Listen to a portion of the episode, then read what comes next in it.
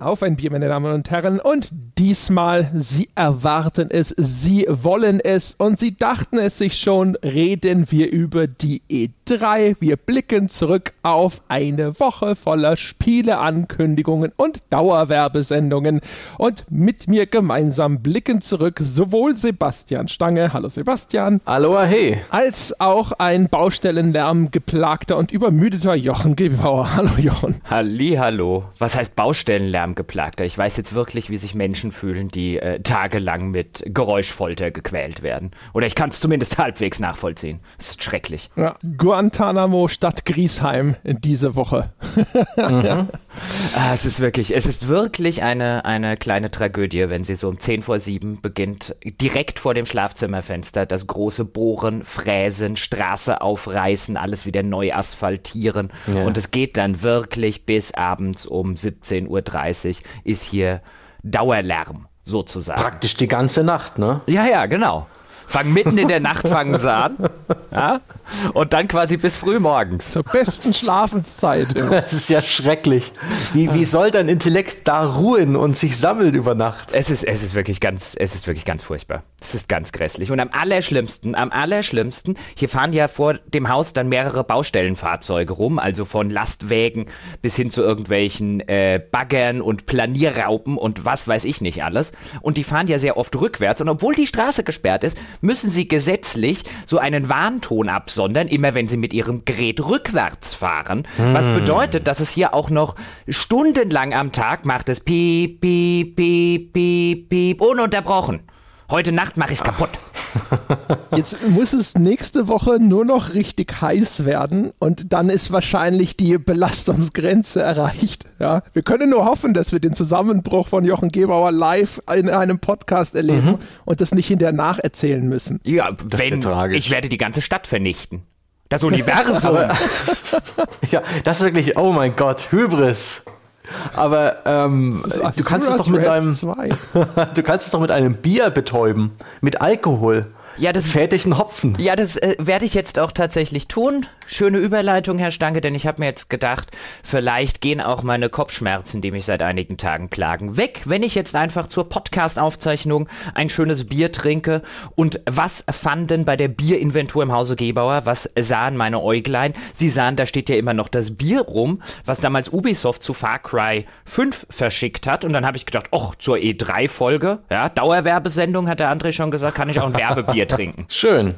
Ich habe mir ein ganz kleines Fläschchen gezogen, ein 033er Löschzwerg würzig. Das sind diese kleinen Biere, wo man, wenn man, wenn man so ein kleines trinkt, man ja praktisch nichts getrunken hat, ja. Und die haben oben so einen schönen Aufreiß, so einen Aufreißbierdeckel mit so einem Ring dran. Deswegen mag ich die. Holt den Löschzwerg, es brennt. Ganz genau.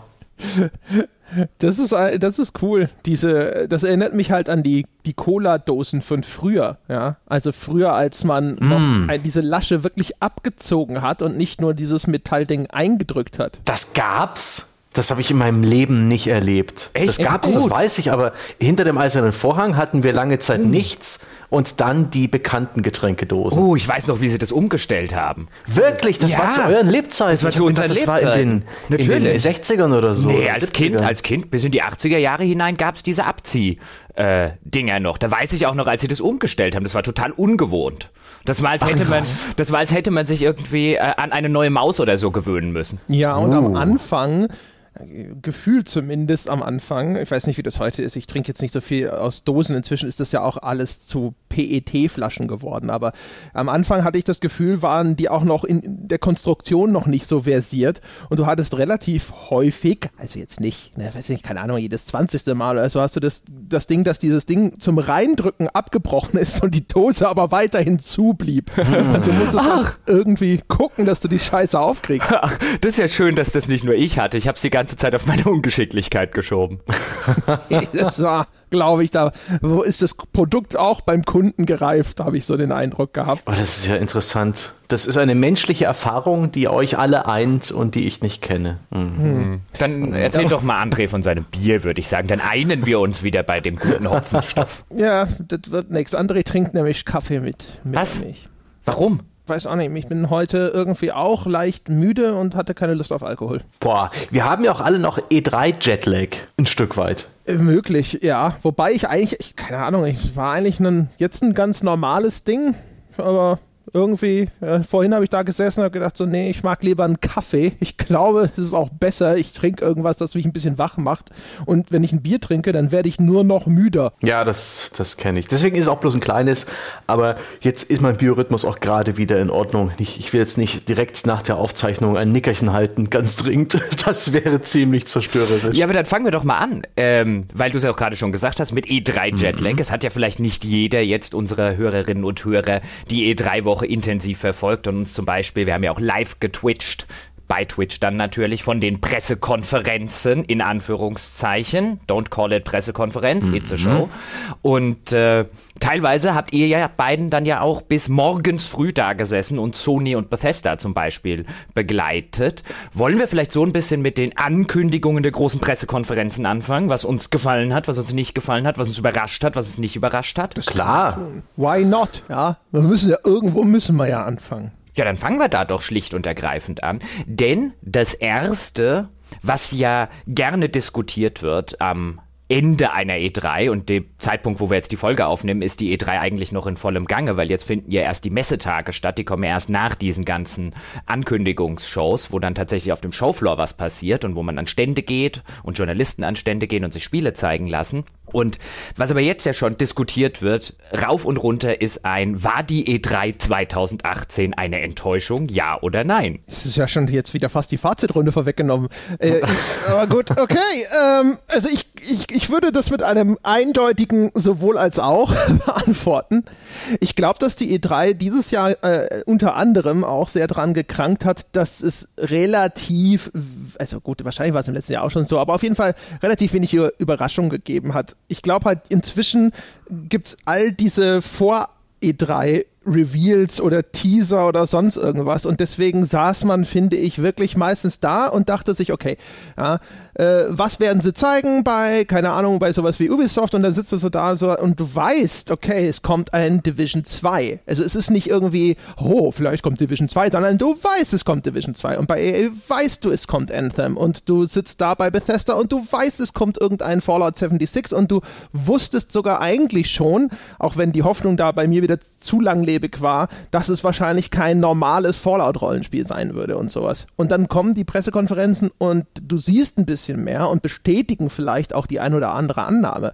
Aber die Momente, wo du wirklich da sitzt und denkst so, hey, das ist ja äh, ein Spiel, das habe ich gar nicht erwartet, von dem habe ich noch nie gehört. Und dann ist das auch vielleicht sogar noch was Größeres oder sowas. Diese Momente sind sehr, sehr rar gesät.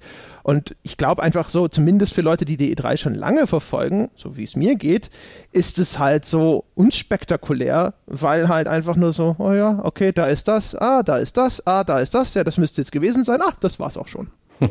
Das, es fehlen diese weiten Zukunftsvisionen auch, auch diese Spinnereien. In den vergangenen Jahren war Microsoft mit der Xbox zum Beispiel immer schön kreativ, hat solche Sachen wie HoloLens gezeigt oder, oder wilde Kinect-Prototypen und Fantasien, die niemals so Realität wurden. Oftmals wird auch neue Hardware gezeigt oder diesem Jahr gab es nichts davon, gar nichts. Und es fehlte sogar diese klassische in den letzten Jahren Ubisoft.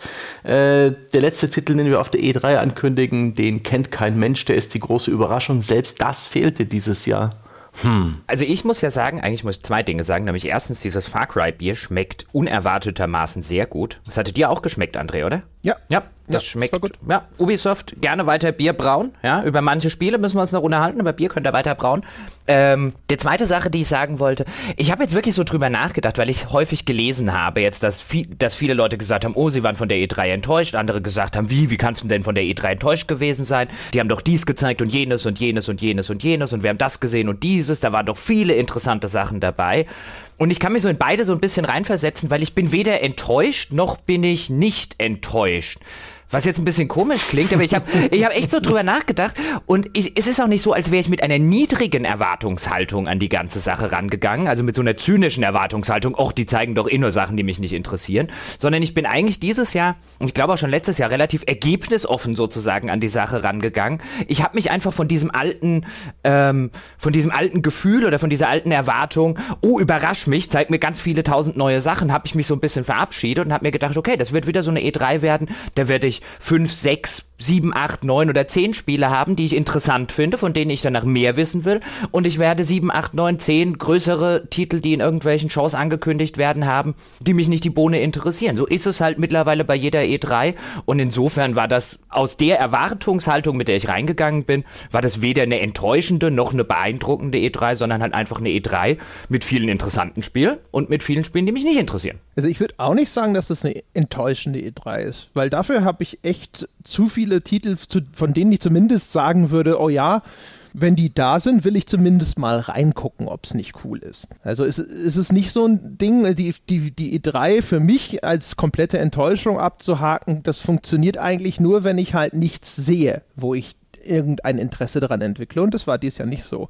Was ich auch aber nochmal da in der Richtung äh, in den Raum stellen würde, ist, dass zumindest mein Eindruck ist, ist es vielleicht auch einfach diese diese Open-World-Ermüdung, ja, weil es nimmt kein Ende. Wenn man sich die großen Titel anschaut, die auf der E3 zu sehen waren, ist es jetzt inzwischen fast allumfassend, dass irgendwas Open World bla ist. Ja? Und innerhalb dieses Open World Genres gibt es dann zwar gewisse Ausdifferenzierungen, ja, mal Shooter oder mal Rollenspiel oder sonst irgendwas, aber ich sag mal, ich glaube, die, die Spannweite ist halt eingeengt. Also wenn man sich hier Cyberpunk, Fallout, Anthem, Battlefield zu einem gewissen Grade eigentlich auch, äh, Division, Dying Light 2, äh, Ghost of Tsushima und so weiter, Assassin's Creed Odyssey, alles Open World und irgendwo ja nicht identisch, aber ich habe das, mein Gefühl ist halt einfach, dass man so das Gefühl hat, so hey, sind ja auch vieles davon sind ja auch Fortsetzungen. Das heißt, innerhalb der Reihe sozusagen schon eine gewisse Redundanz und dann auch noch querbeet über alle Genregrenzen hinweg.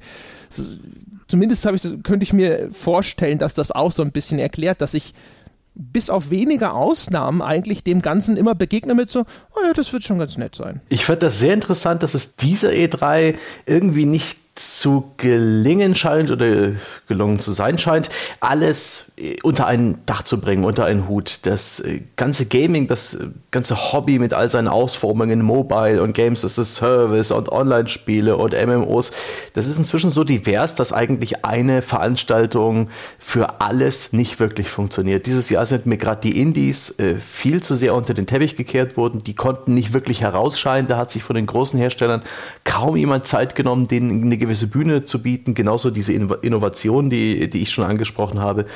Und genauso wahrscheinlich aus wirtschaftlichen und logischen Gründen, die in Meetingräumen getroffen wurden, äh, gab es dann eben auch Zeit, in den Pressekonferenzen der großen Hersteller für Mobile-Spiele oder für Games as a Service oder für langlaufende Reihen, die jetzt ein neues Update oder ein Patch bekommen, der für die Spieler, die das betrifft und die das mögen, sicherlich sehr relevant ist, aber eben ein Großteil des Publikums einfach vor den, vor den Kopf stoßen. Uns, ja, uns langweilen, die wir doch eine unterhaltsame Dauerwerbesendung äh, erwartet haben. Und das fiel mir, das fiel mir auf dieser E3 extrem auf, dass sie große Probleme hatten, irgendwie auch ihre großen Marken so richtig zu verkaufen. Und auch bei den Open-World-Spielen, da habe ich sehr, sehr viele Ansätze gesehen, so Dying Light 2, hey, wir haben Konsequenzen in unserer Story, es ist nicht, es ist nicht die Ubisoft-Formel.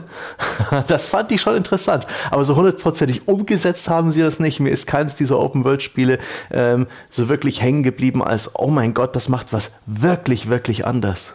Was man, finde ich, dieses Jahr sehr schön gesehen hat, weil ihr es beide auch schon so ein bisschen angesprochen habt, also diese ganze Games as a Service Geschichte. Das heißt, dass die Hersteller, gerade die großen Hersteller, dass die ihre Spiele, ihre Service-Spiele auch durchaus über ein Jahr oder noch mehr denken und auch weiter promoten wollen. Man hat zum Beispiel, wenn wir ein eins von vielen möglichen Beispielen nehmen. Man hat zum Beispiel bei Ubisoft gemerkt, die äh, Show von Ubisoft bestand aus Neuankündigungen, wie jetzt Assassin's Creed Odyssey. Äh, sie haben ein bisschen was Neues oder mehr und ein bisschen Gameplay sogar zu Beyond Good and Evil 2 gezeigt. Gut, da wusste man, dass das schon in der Entwicklung ist, genauso wie Skull and Bones, aber zumindest äh, bestand da ein großer Teil der Pressekonferenz aus neuen Titeln und gleichzeitig haben sie dann aber einen recht umfangreichen Teil gewidmet, zum Beispiel Spielen wie For Honor, was schon äh, relativ lange draußen ist, was sie aber weiterführen. Rainbow Six Siege, was ja ihr Erfolgstitel als, als Service-Game ist, obwohl der gar nicht so gut gestartet hat, wo man dann auch wieder so gedacht hat, oh, bei For Honor versuchen sie jetzt so ein bisschen das Gleiche wie bei Rainbow Six Siege, um das wieder nochmal vielleicht so ein bisschen nach vorne zu äh, pushen. Und gleichzeitig, weißt du, ich sehe die DLCs und die Service-Varianten von For Honor, von Rainbow Six Siege, von Spielen, die vergleichsweise alt sind, ein Anno 1800 findet dann auf der PC Gaming Show statt. Dafür war bei Ubisoft kein Platz mehr. Das finde ich interessant. Wobei Anno wahrscheinlich auch bis heute eine relative also kein internationales Ding ist. Ne? Also das ist halt auch, die E3 ist ja auch immer sehr sogar nochmal US fokussiert. Und ich vermute, dass das auch eine große Rolle spielt, dass Anno halt einfach im US-Markt wahrscheinlich nach wie vor also, äh, wenn überhaupt nur ein ganz kleiner Punkt auf dem Radar ist. Aber auch da könnte man ja rein theoretisch denken, dass Ubisoft das vielleicht mal auch im Rahmen einer solchen E3, weil es ist eine Eigenmarke und da stecken sie ja zumindest in Deutschland auch durchaus ordentliche Ressourcen rein, das auf ihrer eigenen Show im Rahmen einer E3 in irgendeiner Form überhaupt nur mal zu erwähnen. Aber das fand nicht statt. Das hat man an die äh, PC Gaming Show, hat man das ausgelagert. Und ich finde, das sagt schon einiges über den internen Stellenwert, den zum Beispiel ein Anno bei Ubisoft genießt im Vergleich jetzt zum Beispiel zu einem.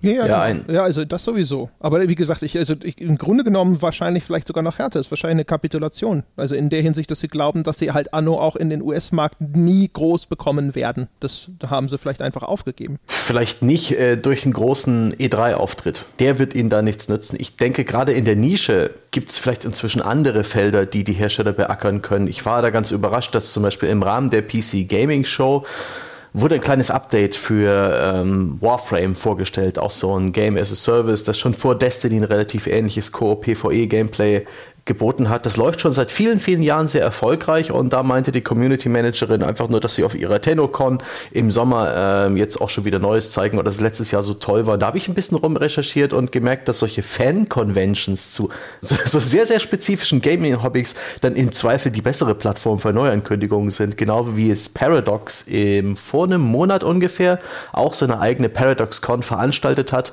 und da auch wirklich alle interessierten Hardcore-Strategiespieler abgeholt hat mit der Veranstaltung. Die war lange nicht so gut produziert wie eine PC Gaming Show, äh, wie, wie eine E3. Die PC Gaming Show hat sie aber auch ein bisschen gebessert. Aber die war halt, die hatte eine gewisse Informationsdichte und eine gewisse Relevanz für deren spezifisches Publikum. Für jeden Außenstehenden war das äh, eine schöne Schlaftablette. Aber ich denke, das ist äh, ja ein ganzer Weg raus aus diesem E3-Dilemma. Die große Bühne, die ist halt dann den großen Marken, den den geldschöpfenden Marken vorbehalten. Gehen wir doch einfach mal so ein bisschen chronologisch die ganzen Shows und die ganzen Neuankündigungen durch und ordnen wir sie ein bisschen nach Publisher bzw. nach Anbieter. Angefangen hat das ganze Jahr mit der äh, Show von Electronic Arts. Die sind in der Zwischenzeit so traditionell immer so ein bisschen die ersten, die da mitmachen und dort vorgestellt. Hier kann man es nämlich noch ziemlich schön machen. Bei Microsoft gleich wird das ein bisschen schwieriger.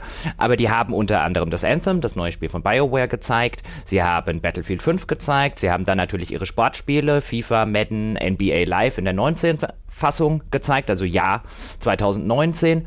Dann haben sie gezeigt ähm, ein bisschen was zu Star Wars Battlefront 2, also auch da wieder das Service Game. Dann interessanterweise hatten sie zwei Indie-Spiele, die sehr, sehr interessant ausgesehen haben. Sea of Solitude aus Deutschland und Unravel Teil 2. Sie haben ebenfalls das neue Command Conquer vorgestellt, das für alle die, die sich jetzt freuen, ein Mobile-Spiel ist. Und sie haben auch noch Star Wars Jedi Fallen Order announced in der wahrscheinlich oder in dem wahrscheinlich fremdschämigsten Announcement, das ich je gesehen habe. Vielleicht fangen wir damit an. Du hast noch das äh, Announcement von dem EA Originals Prime Service da vergessen. Wollte ich später drauf zu sprechen kommen, weil es ja kein Spiel. Ja, aber das war einer der wichtigen Sachen. Ja, ich wollte halt trotzdem später. Mann, Mann, Mann, Mann, mach du doch. Wenn du schon alles doch. auflistest, liste halt alles auf. Mann, Mann, Mann, mach doch, mach du doch. Wirst sehen, was du davon hast. So. Also, da, was sie auch gemacht haben, ist, sie haben, es gab ja bisher schon das EA Access, mit dem man für so ein Abo, für, ich glaube, von 5 Euro im Monat hatte man halt Zugriff auf einen Katalog von Spielen und das haben sie erweitert zu dem EA Originals Prime und damit kriegt man Zugriff auf den gesamten EA-Katalog plus noch einige Spiele von Drittherstellern für 15 Dollar im Monat oder ich glaube 100 Dollar. Waren es 100 im Jahr? 99 Euro im Jahr soll es kosten. Ja. Und im Sommer genau. starten. Was bedeutet wirklich, es ist eine Flatrate wie bei Netflix. Man kriegt alles von EA und noch ein paar Dritthersteller-Sachen dazu. Direkt zum Release, wann immer man das will, für 100, für ein Abo von 99 Euro im Jahr. Genau, ja. Oder halt 15 im Monat, also Jahresabo ist rabattiert. Und das, das fand ich tatsächlich eigentlich so fast schon das interessanteste Announcement äh, bei EA. Im Rückblick jetzt auch nicht irrsinnig überraschend, ähm, aber das ist ja ganz interessant wegen der Preisgestaltung, weil das lässt wahrscheinlich Rückschlüsse darauf zu, was EA denn glaubt, was sie sonst im Jahr mit einem durchschnittlichen Kunden so verdienen, zum Beispiel. Das heißt also, wahrscheinlich haben sie sehr, sehr viele Leute, die kaufen sich genau ein FIFA im Jahr für 60 oder sowas. Vielleicht kaufen das dann viele auch noch im Einzelhandel, wo halt eben noch irgendein Handelspartner mitverdient und die Kalkulation, dass man sagt, okay, 100 Euro pro Jahr und dafür eben rein digital. Das heißt, es geht ohne einen Mittelsmann in unsere Tasche, außer vielleicht irgendwelchen Technikdienstleister noch. Und dann, das, das zahlt sich für uns aus. Das ist ja schon mal auch eine ganz interessante Aussage, weil man als Vielspieler sich ja vielleicht häufig so Gedanken macht, so, ja, mein Gott, ne, man kauft sich ja schon vielleicht so zwei, drei oder so im Jahr. Was ich da ganz interessant finde, also mal davon abgesehen, dass hier offensichtlich auch jetzt das Netflix-Modell so ein bisschen Einzug in die Spielelandschaft hält. Ich meine, Microsoft hat da ja schon letztes Jahr damit angefangen, angefangen, jetzt zieht EA nach. Ich halte es eigentlich nur eine Frage der Zeit, bis auch jemand zum Beispiel wie Ubisoft nachzieht. Keine Ahnung, was Sony da zum Beispiel macht. Weil du hast ja auch gemerkt, bei dem Ubisoft-Chef, also dem Yves Guillemot, der hat ja ein relativ viel beachtetes Interview in der Woche vor der E3 gegeben, wo er gesagt hat, seiner Ansicht nach finde oder werden Spiele nach der kommenden Hardware-Generation sehr wahrscheinlich nur noch im Streaming-Bereich stattfinden. Also es wird nicht mehr diese ähm, stationären Konsolen sozusagen geben. Also es wird glaube ich, hat er schon gesagt, es wird noch weiter Konsolen geben, aber es wird sich alles auf Streaming, so ähnlich wie das eben bei Netflix ist, ähm, konzentrieren. Und auch aus dieser Sichtweise, weil genauso hat Microsoft zum Beispiel auch sein Angebot, sein Abo-Angebot so ein bisschen äh, erklärt und äh, gerechtfertigt. Aus dieser Sicht, wenn man also der Meinung ist, was anscheinend auch der Chef von Ubisoft ist, dass sich das alles hinbewegen wird zu, wir streamen irgendwann die Spiele nur noch und wir kaufen die gar nicht mehr physisch oder laden die gar nicht mehr erst in irgendwelchen 30 Gigabyte Downloads auf einen Schlag herunter, dann bieten sich solche Abo-Modelle natürlich noch viel mehr an. Ich meine, genau das sehen wir ja bei Netflix und Co. Dadurch, dass das Ganze eben über Streaming funktioniert, funktionieren plötzlich auch diese Abo-Dienste. Bin mal gespannt, ob sie da recht behalten werden.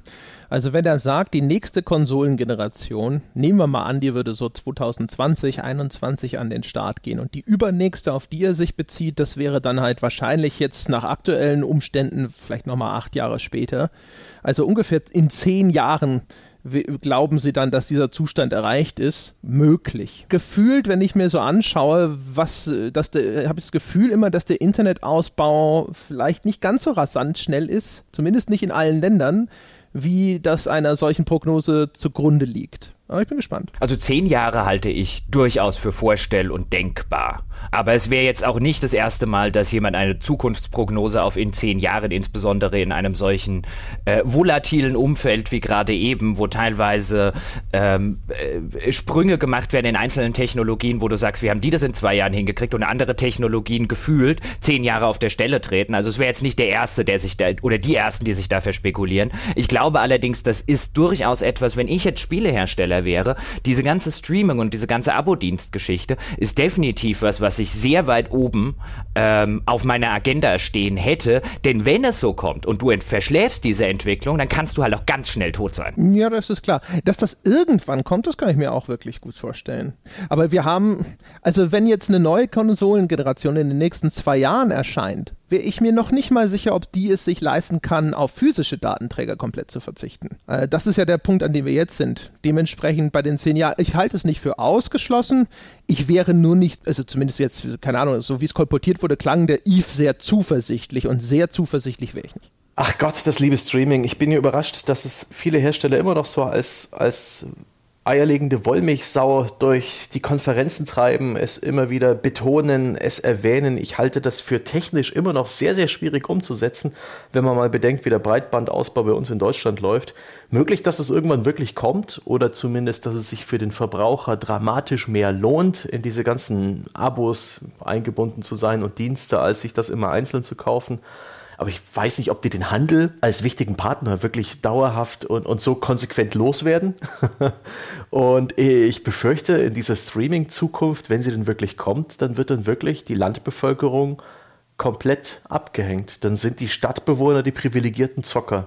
Hm. Und das fände ich auch irgendwie ganz grausam und unvorstellbar. Aber, aber da, aber da, da, geht man ja aber auch auf so eine demoskopische Entwicklung so ein bisschen ein, weil auch das ja? hört man ja auch in Deutschland immer, dass quasi die ländlichen Gegenden sozusagen in Anführungszeichen aussterben, dass sich alles irgendwie in diese, in die, in den, in den Ballungszentren in irgendeiner Form konzentriert. Und auch da wieder, wenn du das als Wirtschaftsunternehmen auch identifizierst, dass das so passiert ist, oder dass das so passiert. Auch die werden ihre Kunden kennen, woher ihre Kunden in der Mehrzahl herkommen, wo die in der Regel wohnen, was die vielleicht für Internetanbindungen mhm. und so weiter haben. Und auch da, das kann ich mir sogar sehr, sehr gut vorstellen, dass du in einer, in einer schönen neuen Internetwelt, ob das jetzt Spiele sind oder generell die ganzen Angebote, die dann irgendwie online stattfinden, dass dann Teile der Bevölkerung, auch in westlichen Ländern, die eben nicht über diese Anbindungen verfügen, wirklich medial hinterherhinken und nicht mehr an modernen Massenmedien partizipieren können, zumindest nicht in der Größenordnung, ähm, wie das andere können. Ich glaube, das ist tatsächlich hm. eine Entwicklung, auf die wir zusteuern könnten. Und ich fände sie auch keine schöne Entwicklung, aber eigentlich ist da im nächsten Schritt die Politik gefragt. Da ist weniger EA oder Ubisoft gefragt, äh, denkt doch auch mal an die Leute auf dem Land, sondern da ist eigentlich eine Politik gefragt, die eben einen Breitbandausbau zum Beispiel flächendeckend anbieten kann. Hm. Wobei ja dann automatisch auch ein gewisses Marktvakuum entstünde. Ne? Wenn alle auf so ein Streaming setzen und wenn das dann auf dem Land nicht gut funktioniert, dann ist da ja eine durchaus immer noch erhebliche Lücke für jemanden, der weiterhin eine Konsole anbietet, die entweder sogar ein physisches Medium hat oder die eben Downloads unterstützt. Also so jemand wie Nintendo oder sowas, da kann ich mir gut vorstellen, die hinken ja, was online angeht, gerne mal eh noch mal eine Generation oder zwei hinterher. Die bedienen die Leute dann und dann profitieren die davon. Ich denke auch, dass es immer Bedürfnis geben wird nach, äh, nach einem Konsolen-Client in irgendeiner Form direkt zu Hause. Microsoft hat, hat, ja angekündigt, dass die neue Xbox 2020 eine Reihe von Produkten sein wird. Da kann ich mir zum Beispiel vorstellen, dass man sich eine Xbox aussuchen kann, ob man jetzt den Client nimmt, den Streaming-Client, irgend sowas Apple TV-ähnliches, was sich lediglich das reine Gameplay über eine Art Videostream vom, vom Spieleserver holt, der irgendwo in einer im nächsten Rechenzentrum steht, was in den gut verkabelten Märkten wie in, in Asien, USA, in den Großstädten halt bei uns überall gut möglich ist. Und ich bin mir sicher, das Spektrum geht hoch bis zur leistungsfähigen High-End-Konsole, weil es wird immer Leute geben, die wollen die Hardware zu Hause haben. Und ich kann mir eher vorstellen, dass die Zukunft vielleicht zweigleisig verläuft. Dass die Leute, die es können und die mit den Kompromissen wie ähm, Latenz und äh, Streaming-Artefakten leben können, dass die halt streamen und der Rest kauft sich immer noch eine Konsole. Das Interessante an den ganzen äh, Streaming-Angeboten, wenn es denn so kommen wird, und jetzt haben wir zumindest schon mal zwei, die das eingeführt haben, ist ja dann auch so eine Angelegenheit oder so eine Geschichte, wo es so ein bisschen darum geht, wie viele dieser Angebote wird denn der Endverbraucher tatsächlich benutzen. Das heißt, wenn ich jetzt das 99 Euro Abo bei EA abschließe und vielleicht irgendwann noch ein 99 Euro Abo bei Ubisoft abschließe, kaufe ich dann vielleicht als Otto Normalverbraucher gar keine anderen Spiele mehr. Gebe ich vielleicht am Ende weniger für Spiele aus. Man sieht das ja zum Beispiel auch da wieder wunderbar bei Netflix. Mein Eindruck zumindest auch aus dem ganzen Bekanntenkreis ist, dass früher viel mehr Geld für DVDs, Blu-rays und so weiter ausgegeben wurde und heute vielfach die Leute damit zufrieden sind, dass sie einfach Netflix gucken. Das ist super für Netflix, andere Anbieter wiederum könnten damit vielleicht ein kleines Problem haben. Also wie sich dann der ganze Markt entwickelt, wenn es zu solchen Streaming-Abo-Lösungen kommt, ob es dann überhaupt noch so viele große Publisher irgendwann gibt, wie wir derzeit haben, oder ob es vielleicht mehr gibt, wie es dem ganzen Indie-Markt geht, wenn die Leute vielleicht sagen, okay, ich habe mein 100 Euro Abo bei EA und mein 100 Euro Abo bei Ubi, jetzt kaufe ich mir keine weiteren Spiele, weil ich gebe ja im Jahr schon 200 Euro für Abo-Modelle aus.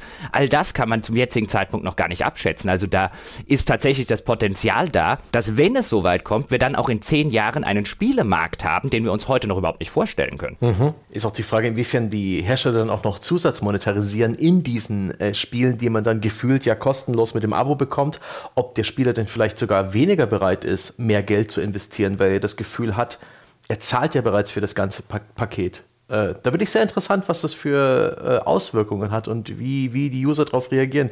Es ist auch gut möglich, dass äh, EA, Microsoft und Co. jetzt auch einfach so nach dem Motto mal gucken, was passiert, die ganzen Produkte einführen und bis jetzt scheinen sie ja eher die, diese Bemühungen zu verstärken. Das ist ja etwas, was sich dann hinterher auch noch ausdifferenziert, wenn der, dieser betreffende Markt dann überhaupt erstmal existiert. Ich denke mal am Anfang, also EA ist ja damit jetzt relativ früh dran, was zumindest die, die großen Publisher angeht. Die Plattforminhaber wie Microsoft und Sony haben ja schon länger so eine Art Abo-Modell, auch jetzt nicht so ein Komplettsortiment sozusagen. Also das heißt, ich vermute mal, EA will erstmal die Kunden einsammeln. Deswegen ist es wahrscheinlich auch erstmal ein ziemlich attraktives Angebot eigentlich, also zumindest wenn man EA-Spiele mag. Äh, das kann sich dann hinterher aber genauso ausdifferenzieren, dass man sagt, so es gibt von mir aus ein Streaming-Abo und das ist so ein Zweit-Release-Kanal wie Fernsehen und es kommt aber erstmal äh, so wie, wie ein Kino-Release kommt halt erstmal etwas, wo man das separat kaufen muss. Ja? Also selbst heutzutage in den, in den USA, wo zum Beispiel ja Kabel oder auch das ganze Streaming ist da schon viel weiter ausdifferenziert als Markt. Da gibt es dann eben Pay-per-view-Angebote, wo du dann für Live-Sport nochmal extra bezahlen musst. Da gibt es innerhalb von so Streaming-Angeboten eine Ausdifferenzierung in Kanäle. Das hat jetzt Amazon Prime hierzulande ja auch angefangen, wo man jetzt auf einmal noch so einen National Geographic-Kanal zu Prime dazu buchen kann.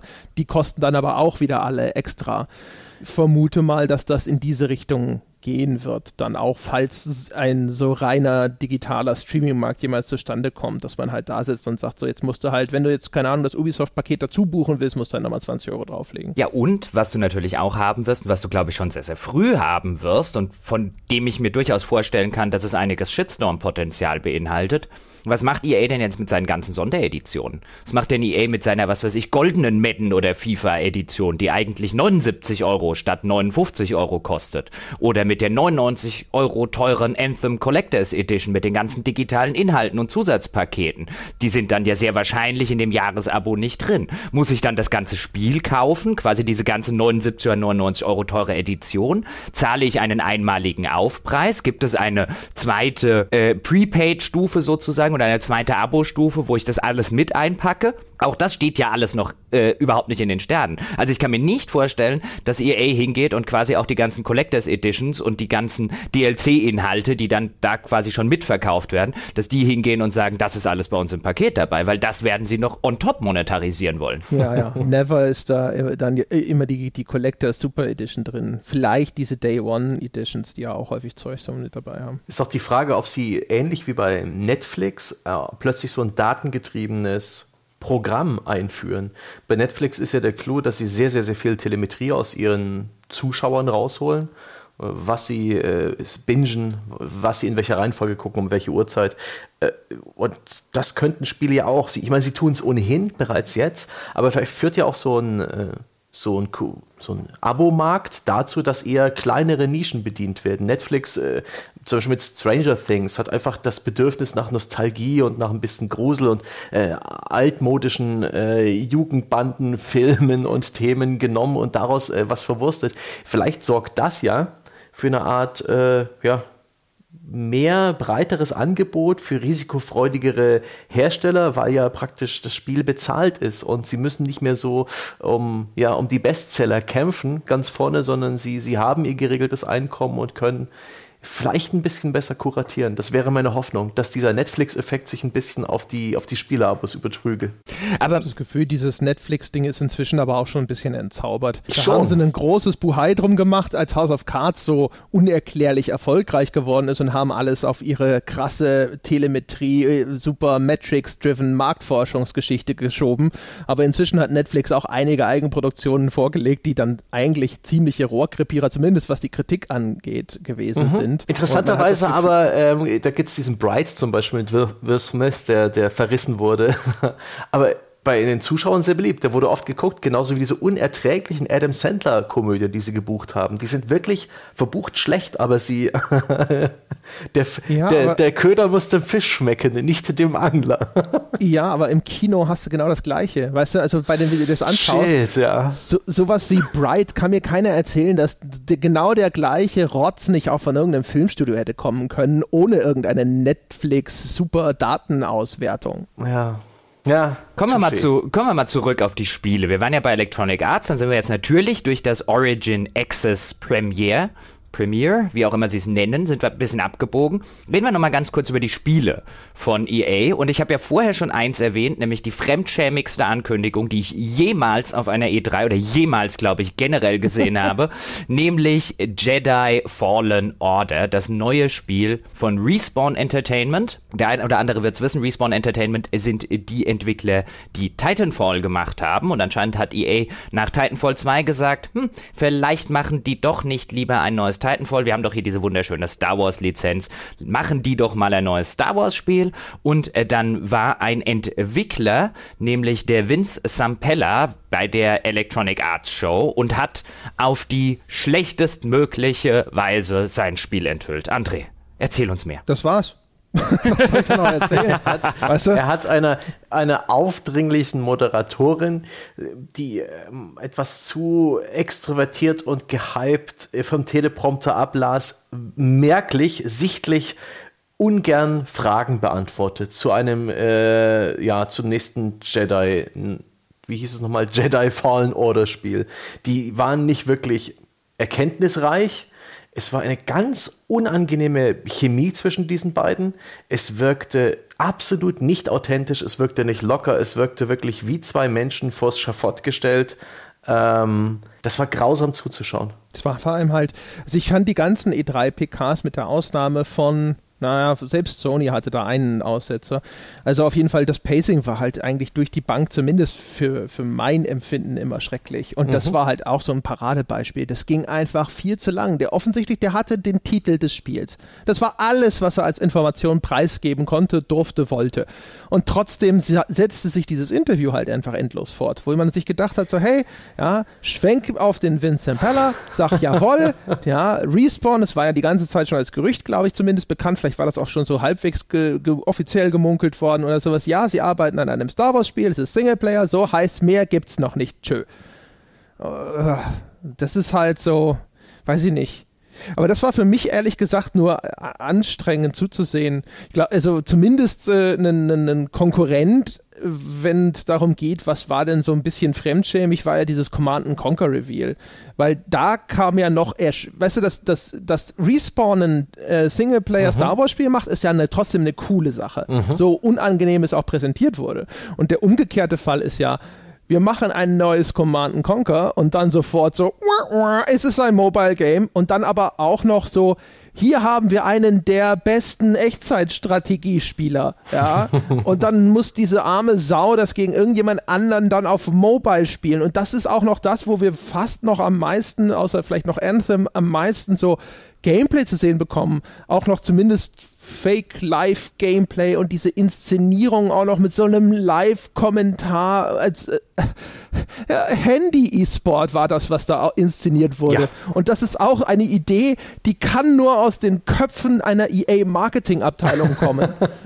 weißt ja. du, ich, Gott im Himmel, das passt zu dem, was ich vorhin erwähnt habe. Das hat, das funktioniert auf der großen E3-Bühne nicht. Sie tun es natürlich, weil es Anteil in ihren Umsätzen hat. Genauso hat deswegen Bethesda am Tag darauf ähm, ihr Elder Scrolls Blades, glaube ich, hieß es, ihren Mobile-Titel gezeigt und beteuert, dass es was ganz Cooles und Komplexes ist und dass man es ja auch in VR spielen kann und, und dass dann auch Crossplay möglich ist und dass, dass man jetzt bitte nicht denken soll, dass es primitiv und doof ist, aber es sah doof und primitiv und monoton aus und es dauerte zu lange und ach es funktioniert nicht. Wir, sind, wir erwarten eine andere Sorte Spiele auf eine andere Sorte Spiele auf einer E3. Und wenn es nicht gerade so was, so was Cleveres wie ein Fallout Shelter ist, was uns, glaube ich, alle vor zwei Jahren ein Stück weit bezaubert hat, so nach dem Motto, ach, wie nett, Gut für Befester, gut für euch.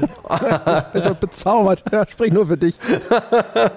also ich erinnere mich schon, dass, dann, dass, dass es zumindest ein paar leuchtende Augen gab in den, im Kollegenkreis ringsum. I did not care. Ich natürlich nicht, auch nicht. Äh, nicht mal ein bisschen. Ich habe es hinterher mal gespielt. Ja, es war nicht scheiße oder sonst irgendwas, aber mein Gott, aber ich bin ja eh ein, äh, ein, ein, ein, ein Mobile Games Muffel, das ist ja bekannt. Es ist, werden auch viele jetzt eh da sitzen und sagen, so, ist doch klar, ihr seid nicht Ziel, ihr seid doppelt nicht Zielgruppe. Ja, also E-Sport nicht und Mobile Mobile nicht, ja, und auch noch Echtzeitstrategie nicht. Ihr seid dreifach disqualifiziert sowieso was. Kein Wunder, dass euch das alles doof vorkam. Und das ist sicher richtig. Ähm, wir haben auch im Nachgang so im Skype ja auch schon drüber gesprochen. Ich bin auch der Meinung, man, man, äh, man ist zu einem gewissen Grad sind wir alle nicht Zielgruppe, weil ich glaube, sowas ist teilweise, das, ist, das wird für die Shareholder ist, ist das gemacht, ja. Es gab hinterher irgendwo eine Zusammenfassung, die ich gesehen habe, dass der EA-Börsenkurs nach der E3-Veranstaltung hochgegangen ist, ja. Wahrscheinlich, weil man nämlich gesagt hat, seht ihr hier, auf dem Mobile-Markt sind wir stark vertreten. Wir haben Anthem im Gepäck, das kommt da und da und dieses mhm. und jenes und sonst irgendwas. Also wenn du einfach nur, wenn es dich nur interessiert, hat EA genug Zeug, genügend Eisen im Feuer, die ordentlich Kohle machen können.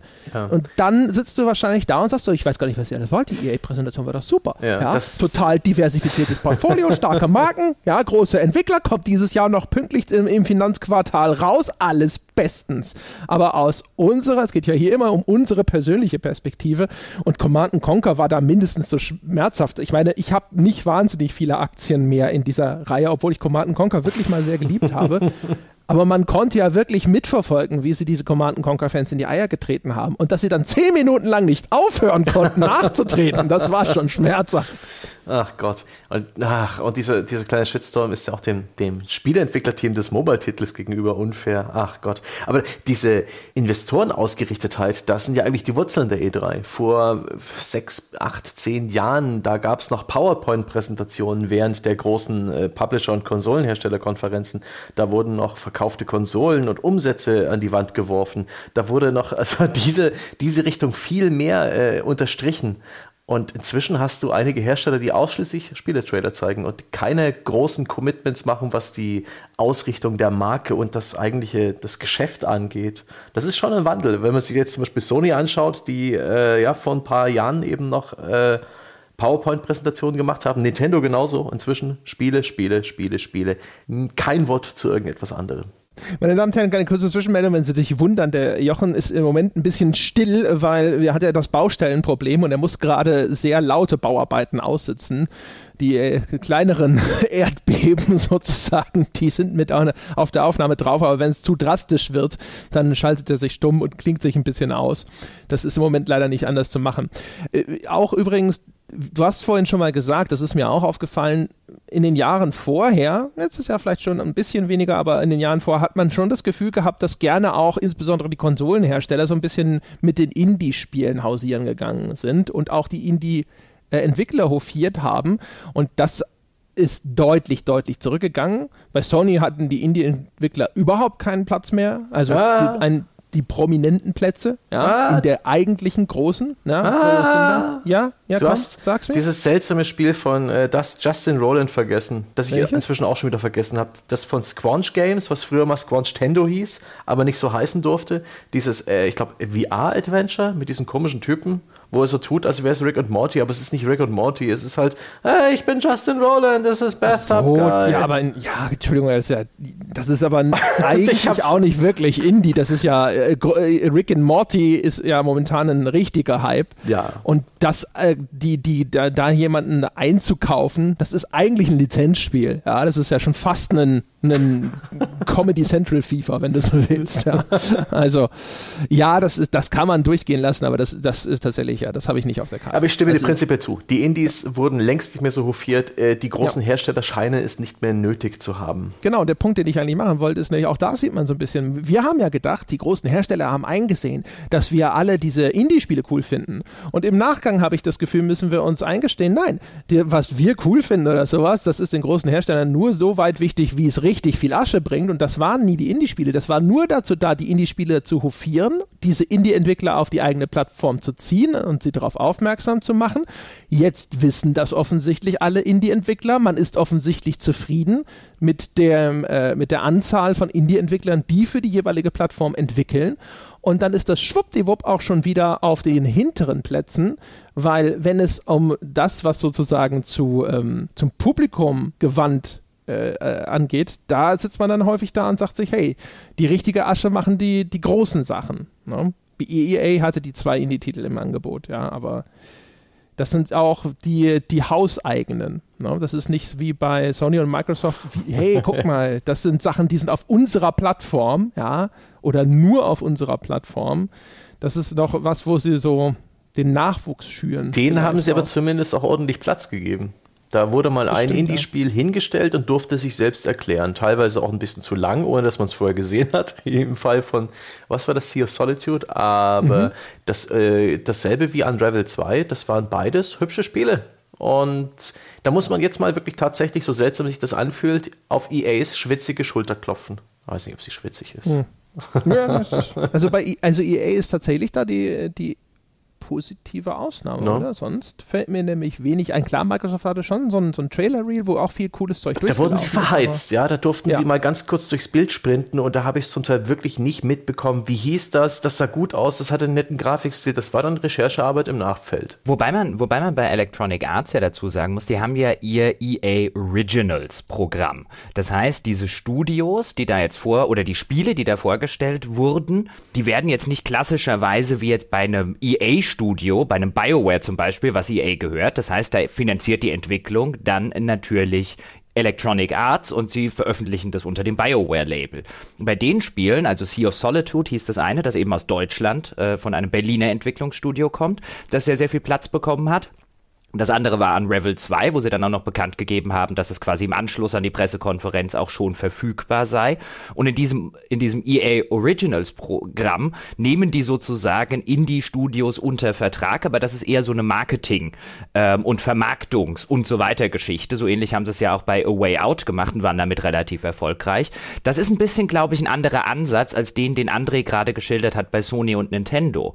Und EA hat da durchaus auch die Möglichkeit im Rahmen von zum Beispiel seiner der E3-Show, das ein bisschen mehr anzufeaturen, einfach weil das Line-Up von EA, auch wenn die relativ viele eigene Spiele haben, aber immer noch überschaubar ist, wenn du dir anguckst, was halt noch bei Sony und was auch noch bei Microsoft auf den Pressekonferenzen läuft auch sehr viele Dinge von Third-Party-Herstellern ähm, zum Beispiel, wo man dann halt einfach sagt, okay, damit promoten wir unsere Konsole auch. Da nimmt natürlich dann irgendwie das einzelne Indie-Spiel ähm, prozentual gesehen am, am, am Gesamt Gesamtline-up halt auch nur eine relativ überschaubare äh, äh Zeit der Show in Anspruch, während EA sich auch leisten kann, die Dinger richtig zu promoten. Bei A Way Out haben sie es gemacht und dieses Jahr haben sie es sogar mit zwei Indie-Spielen relativ ausführlich gemacht. Also ich würde jetzt sagen, Sea of Solitude hat nicht weniger Zeit bekommen als ein großes EA-Spiel. Ja. Ist auch ein bisschen die Frage, was ist denn überhaupt der strategische Grund, warum macht EA das überhaupt? Und ich könnte mir halt vorstellen, sie machen das, weil sie vielleicht hoffen, dass dadurch extrem viele oder viele Indie-Studios bei ihnen für dieses Programm pitchen, sie deswegen erstmal Zugriff drauf kriegen, schon vor Release, was ist denn gerade alles unterwegs an interessanten Titeln von unabhängigen Entwicklern und hoffen, dass sie dann vielleicht das nächste PUBG oder den nächsten sonstigen Breakout-Indie-Hit vielleicht erstens unter Vertrag nehmen können und zweitens vielleicht auch irgendwelche erfolgsversprechende Strömungen so ein bisschen früher wahrnehmen können kann mir vorstellen, dass das für die über das reine, wir sind dann hier dieser Koop-Publisher für, für diesen Titel hinaus sogar noch eine Relevanz hat und dass es deswegen auch für die weiterhin sich auszahlt, zu demonstrieren, dass diese Titel für sie äh, äh, einen Stellenwert haben, der eine solche herausgehobene Position auf ihrer Show dann eben auch äh, rechtfertigt. Jetzt habe ich gerade schon BioWare erwähnt und wir müssen vielleicht zum Abschluss von EA noch ganz kurz über Anthem sprechen, denn nicht umsonst war das das Spiel, was sie so ein bisschen in ihren Mittelpunkt gesetzt haben von ihrer E3-Präsentation. Und auch da sitzt man jetzt so als jemand, der die Branche vielleicht schon lang verfolgt. Und sitzt man natürlich davor, ja natürlich das neue Spiel von BioWare oder so. Nun waren aber die letzten Spiele von BioWare, ob das ein Mass Effect war, ob das eine Dragon Age Inquisition war, das waren jetzt nicht die Spiele, mit denen EA jetzt die dicken, fetten Millionen gescheffelt hat, so à la Battlefield oder à la Madden oder à la FIFA. Das war halt mehr so die, okay, die, die Rollenspiel-Core-Gamer-Geschichte. Ähm, eher jetzt vielleicht als irgendwie einen FIFA oder so. Und man hat auch sehr, sehr wenige Erfolgsverkaufsmeldungen im Gegensatz zu FIFA und Co. und Battlefield und Co. zu den letzten Bioware-Spielen gehört. Und Anthem ist jetzt offensichtlich in der Strategie von EA ein Titel, und das hat man, finde ich, sehr, sehr schön gemerkt, mit dem sie wirklich hoffen, dass sie an diese ganzen Games as a Service Spiele, wie sie zum Beispiel Ubisoft anbietet, dass sie genau an der Stelle jetzt mit einem Bioware-Spiel irgendwie und auf Teufel komm raus rein wollen und dass sie deswegen das Ganze auch auf einen Marketing-Level hängen, der für ein BioWare-Spiel eher ungewöhnlich ist. Und trotz der ganzen Kohle ist es denen nicht gelungen, uns im Rahmen der, was waren das, 90 Minuten, Stunde ungefähr, E3-Präsentation, und äh, da hatte Anthem einen guten Anteil, ähm, ist, es uns, ist es denen meiner Meinung nach echt nicht gelungen, uns dieses Spiel schmackhaft zu machen. Ich hatte zu keiner Zeit wirklich ein gutes Gefühl dafür, warum mich das interessieren soll welche, welche Fantasie ich in diesem Spiel auslebe, war, es wirkte einfach nur wie Mechaniken, Mechaniken, Mechaniken. Wir haben hier eine Hubwelt, da geht's raus, Questen, ihr habt drei Klassen. Hey, alles erinnert dich an Destiny, aber wir machen es garantiert besser. Und das war ein fürchterlicher Pitch. Also ich glaube, im Rahmen dieser Livestreams, die wir hatten, wo wir die Pressekonferenzen der verschiedenen Hersteller äh, kommentiert haben, haben wir selten so viel drüber gesprochen, wie gut oder wie schlecht ein Spiel gepitcht wurde. Und dieses Spiel Anthem haben sie mir während dieser großen Aufmerksamkeitszeitfenster im Rahmen der PKs nicht gut verkauft. Später habe ich dann noch ein bisschen rumgeschaut, Previews gelesen und Entwicklerinterviews, wo es deutlich mehr Klick gemacht hat. Aber die, die Chance haben sie verpasst. Ich kann mir schon vorstellen, dass Anthem letztlich ein nettes Spiel wird für die Leute, denen genau diese Sorte Service-Game sehr, sehr gut gefällt. Und wenn man nach draußen guckt, gibt es davon ja auch einige Millionen weltweit, auch einige Millionen, die da bereit sind, viel Lebenszeit und auch viel Geld reinzustecken. Ich kann mir schon vorstellen, dass das am Ende ein solides Games as a Service Spiel wird, aber ich stimme dir zu, für, ich sag jetzt mal, den Core-Gamer, den wir eher abbilden, für unsere Zielgruppe, war das ein schrecklicher Pitch. Das war ein, ein von vorne bis hinten generischer Pitch. Da war irgendwie alles drin. Das, also Destiny meets The Division meets Service Game X meets Service Game Y. Das hat so gewirkt wie ein, okay, wir holen uns das Erfolgreichste aus anderen Service-Spielen. Das holen wir uns alles zusammen, werfen das irgendwie in einen Topf, schreiben BioWare dran und hoffen, dass was Vernünftiges dabei rauskommt. Aber auch da musste ich dran denken, das war vielleicht auch da weniger ein Pitch für uns als für ihre Investoren. Ich fand ja. übrigens den Anthem, das Anthem-Gameplay gar nicht so schlimm wie ihr.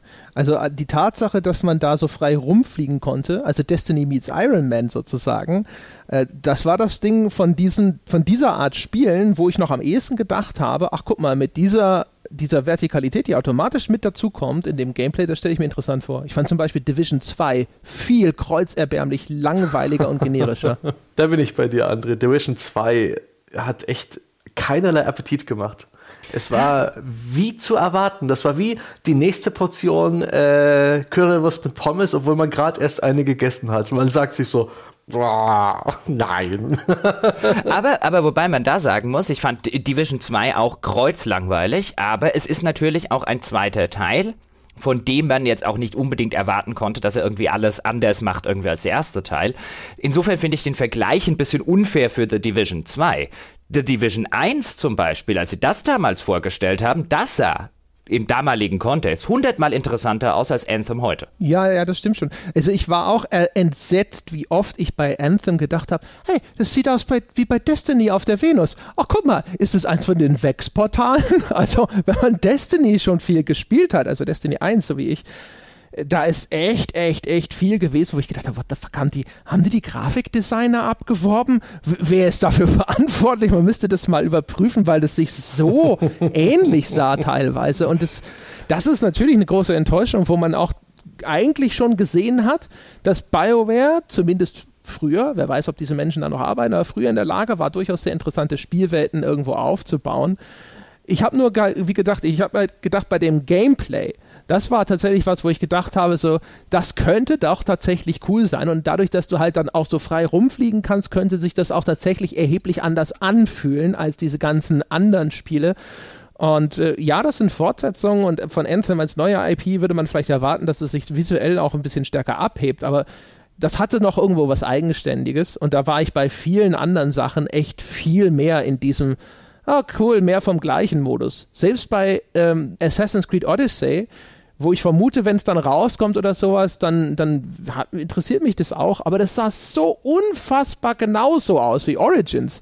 Äh, und was jetzt halt auch einfach noch nicht so lange her ist, dass ich das Gefühl habe, wenn ich das, was ich da gesehen habe, kann ich auch heute schon spielen. Nur in Ägypten, was halt eigentlich noch das exotischere Szenario ist. Ja, Assassin's Creed Origins, äh, Odyssey, so rum, hat wirklich extrem wie ein Reskin ausgesehen. Aber dadurch, dass Origins schon sehr, sehr fantastisch aussah und dass es jetzt in einem Zeitalter, in einem griechischen Zeitalter spielt, das ich auch noch super interessant finde und wo ich echt froh bin, dass sie das gewählt haben und nicht irgendwas aus dem Spät, der spätgriechischen Periode, die ich jetzt einfach historisch nicht so interessant finde. Ich habe allein von den Landschaftspanoramen gedacht, ja, ich kauf's. Ja, ist genommen.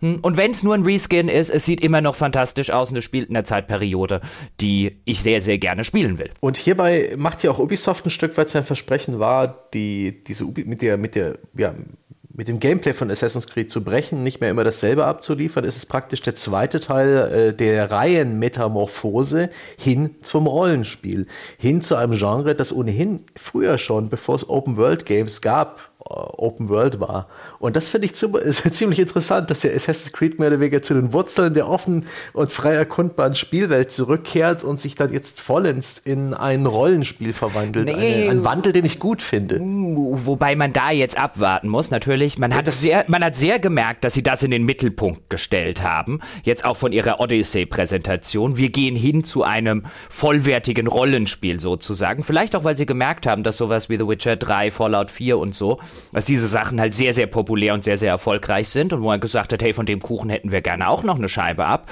Alte Assassin's Creed-Fans behalten, hier die ganzen Rollenspieler einsacken, schon nicht ganz bescheuert. Das Einzige, was man aber tatsächlich gesehen hat, was mehr Rollenspiel ist, sind Entscheidungen in den Dialogen, von denen man erstmal abwarten muss, ob sie irgendetwas tatsächlich Rollenspieltechnisches machen oder ob es letztlich völlig wurscht ist, ob ich den einen Typ jetzt anlüge, wie es in dem einen Gameplay-Trailer zu sehen hm. war, oder ob ich ihm die Wahrheit sage. Ja, aber hast du nicht gesehen, dass es an einer Stelle ein Herzchen gab? Es wird also eine Romantisieren-Funktion geben. Und ist das nicht, was wir aus BioWare gelernt haben, das Feature, was alle Rollenspielfans haben wollen? ich will jetzt Odyssey um Gottes Willen auch nicht, nicht schlecht reden. Ich habe ja vorhin gesagt, es sieht interessant aus. Sieht immer noch fantastisch vor allen Dingen aus. Spielt in einer interessanten Periode. Mehr Rollenspielelemente kommen mir, kommen mir immer sehr, sehr gelegen. Ich erwarte allerdings offen gestanden lediglich eine ja einen optischen Reskin und ein paar kleinere Detailveränderungen am Gameplay. Denn was ja ähm, Ubisoft danach auch gesagt hat und was ich relativ interessant fand, war ein, sie haben diese beiden Spiele im Tandem entwickelt. Das waren Parallelentwicklungen. Man hat quasi sich gesagt, okay, wir nehmen uns jetzt dieses eine Jahr mehr Zeit, in dem Jahr, wo Assassin's Creed ausgesetzt hat. Aber man hat selbstverständlich gesagt, das war ja vorher so ein bisschen die Überlegung bei manchen Leuten ein, machen sie das wieder, lassen sie sich jetzt immer nur zwei Jahre Zeit, wo ich mir damals schon gedacht habe, das machen die nie im Leben. Die haben jetzt einfach zwei Dinge in dieser Zeit parallel entwickelt, haben jetzt bei dem einen noch ein Jahr mehr Zeit, das zu polischen, ein paar Sachen zu ändern. Aber das wird jetzt, da bin ich mir relativ sicher, für die nächsten zwei, drei, vier Assassin's Creed Teile wird das hier die Blaupause sein, bis sie dann vielleicht mal wieder an einen Punkt kommen, wo sie eben sagen, okay, jetzt nehmen wir uns wieder ein Jahr mehr Zeit und heben sozusagen auf die, auf die nächste Stufe. Aber das wird frühestens, glaube ich, passieren, wenn die neue Konsolengeneration mindestens ein Jahr auf dem mhm. Markt ist. Ja, wenn halt, oder nicht, wahrscheinlich einfach nur, wann, wenn sie das Gefühl haben, okay, die Kuh ist wirklich gemolken, da kommt nichts mehr raus. Ja, wir haben den Euter sogar ausgewrungen, es war nichts mehr zu machen. äh, dann sitzen sie wahrscheinlich da und sagen, okay, da müssen wir wieder neu ansetzen. Überhaupt, was ich, das Ding ist ja bei Assassin's Creed Odyssey äh, mit dem Griechen und so, habe ich echt gedacht so, oh, da kann man ja total coole Geschichten erzählen, gefolgt von dem Gedanken, ah, shit, Assassin's Creed macht das ja nicht. Und äh, das ist, äh, das ist, glaube ich, auch so ein Kernproblem. Ich habe eine ganze Reihe von Spielen, die ich gesehen habe, wo ich gedacht habe, so, oh, das ist bestimmt ganz cool. Oh, das ist bestimmt ganz nett. Ich stelle mir auch vor, kann mir, kann mir vorstellen, dass das vielleicht vom Gameplay her ganz cool ist. Ich habe, glaube ich, nicht einen einzigen Titel auf der Liste, auf, bei dem ich zuversichtlich bin, dass der mir eine coole Story erzählen wird das lässt mich auch ein wenig ernüchtert zurück. Ja, da muss ich jetzt mal ganz kurz nachdenken. Da kommen wir später nochmal drauf zurück, ob mir da was einfällt. Oh, Im Indie-Bereich vielleicht. Da habe ich mir ein paar Namen aufgeschrieben. Oh, oh, oh, also ich bin mir jetzt nicht sicher, ob es tatsächlich passiert, aber Dying Light 2 mit Chris Avalon als Narrative Director. Mhm. Da habe ich zumindest Hoffnung. Ja, aber ich sagte ja zuversichtlich. Nicht, nicht nur ein vages, ja, okay, es könnte ja vielleicht. Weißt du, BioWare hat mir auch schon coole Geschichten erzählt und ich würde jetzt auch nicht sagen, der Zug ist endgültig abgefahren, die werden nie wieder eine gute Geschichte erzählen. Möglich wäre das schon, aber zuversichtlich bin ich halt nicht. Ich bin auch nicht zuversichtlich, dass nur weil Chris Avalon da äh, irgendwo mitschreibt, Dying Light mir eine coole Geschichte erzählt. Ah, auch Ken Levine hat schon äh, schlechte Geschichten. Was ist denn erzählt. eigentlich, was ist denn jetzt eigentlich mit äh, das Glas ist halb voll, André? passiert. Hm? Hast du ihn erschossen? Hast du ihn endgültig wenn das, entsorgt? Wenn das Glas nur ein Fünftel voll ist, dann ist halt auch meine Kraft, meine Superkraft des Optimismus irgendwann nicht mehr ausreichend. Ja. Ich habe, wie gesagt, ich, hab, äh, ich das, will das jetzt nicht irgendwie sagen, so, nee, alles scheiße. Es gibt eine ganze Reihe von Sachen, auf die ich mich freue. Aber es gibt echt keinen, wo ich mir denke, so, oh, das wird einfach ein geiles, narratives Erlebnis werden. Hm. Also zumindest eben nicht immer, wenn nicht begleitet von einem einem Aber. Ja? Also und, und vor allem die Sachen, die dann auch äh, eventuell faszinierend sind in dieser Hinsicht, sind dann gerne relativ weit weg auch noch. Das fand ich übrigens auch ein bisschen ätzend auf dieser E3. Da sind Sachen wie, wie Cyberpunk, ja, ein ein Elder Scrolls 6 zu erwähnen, ist schon eigentlich verkehrt, ja. ja. Es, hat, es, hat, mal irgendwie so, so, eine, so eine Haifischflosse, die mal kurz irgendwo aus dem Ozean hervorragte und solche Geschichten, ja. Äh, das ist halt auch was, das ist jetzt wieder sehr persönlich, aber Gott, das hasse ich. Die sollen verdammt nochmal. War es nicht Bethesda? Wie lange ist es her, dass Bethesda uns gesagt hat, so, nee, wir machen jetzt nicht mehr so lange Vorausankündigung? Ja, ja, Bullshit. Und jetzt fangen sie an und kündigen Sachen, die wahrscheinlich noch zwei, drei Jahre mindestens in der Zukunft liegen die werden uns jetzt hier unter die Nase gerieben. Die guten Vorsätze, ja. Bethesda ist der, der, der, die haben schon wieder angefangen zu rauchen und sind schon wieder fett. Ja, so gehen sie mit den guten Vorsätzen um.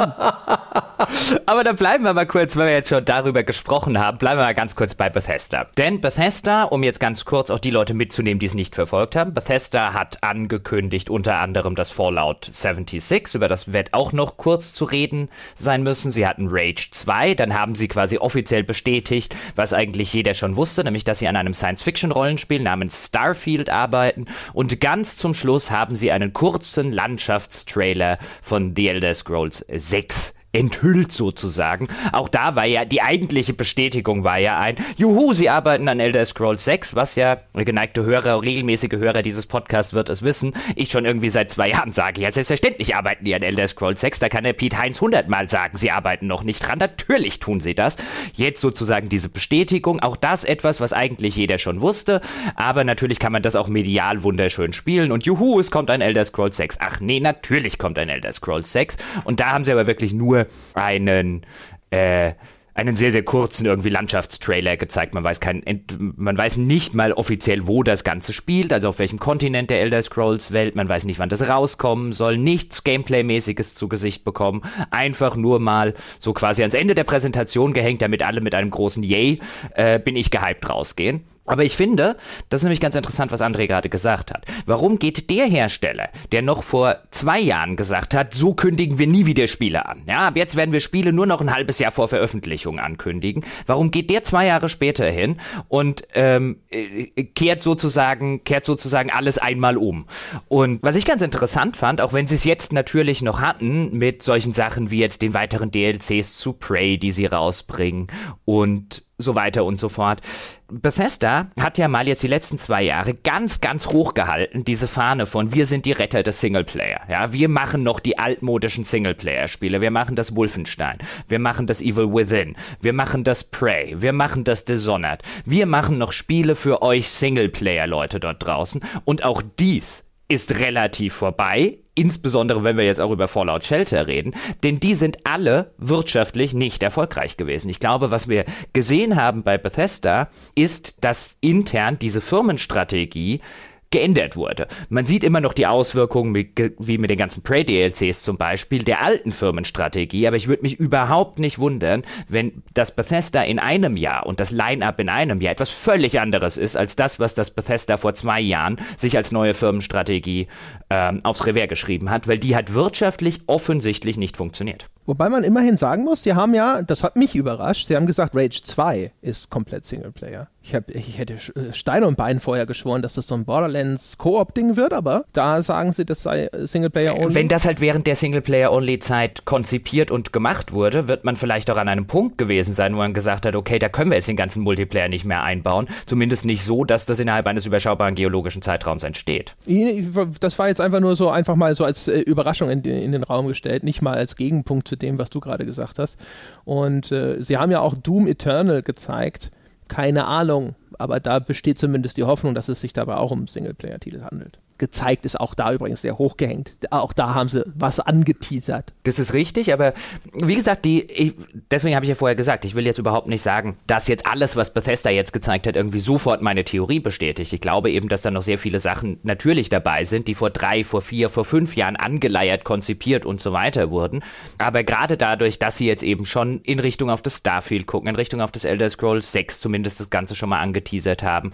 Ich glaube auch, das zeigt so ein bisschen, oder meine Vermutung wäre auch, dass man eben auch schon so ein bisschen ahnt, okay, nächstes Jahr auf der E3 haben wir vielleicht nicht mehr die vier oder fünf Singleplayer-Titel, die wir letztes Jahr auf der E3 haben, einfach weil die zu häufig nicht erfolgreich waren und wir ein paar davon absägen werden oder ein paar davon äh, völlig neu denken und völlig neu konzipieren müssen. Ich glaube nicht, dass es ein, Deso Entschuldigung, wenn ich den Satz noch sage, ich glaube nicht, dass es ein Prey 2, ein Dishonored 2, ein neues Wolfenstein ist jetzt ja quasi so ein, ist ja nicht das richtige in Anführungszeichen neue Wolfenstein, oder? Ist jetzt ja keine. Das ist wieder so ein, wahrscheinlich wieder so ein Standalone. Mhm, genau.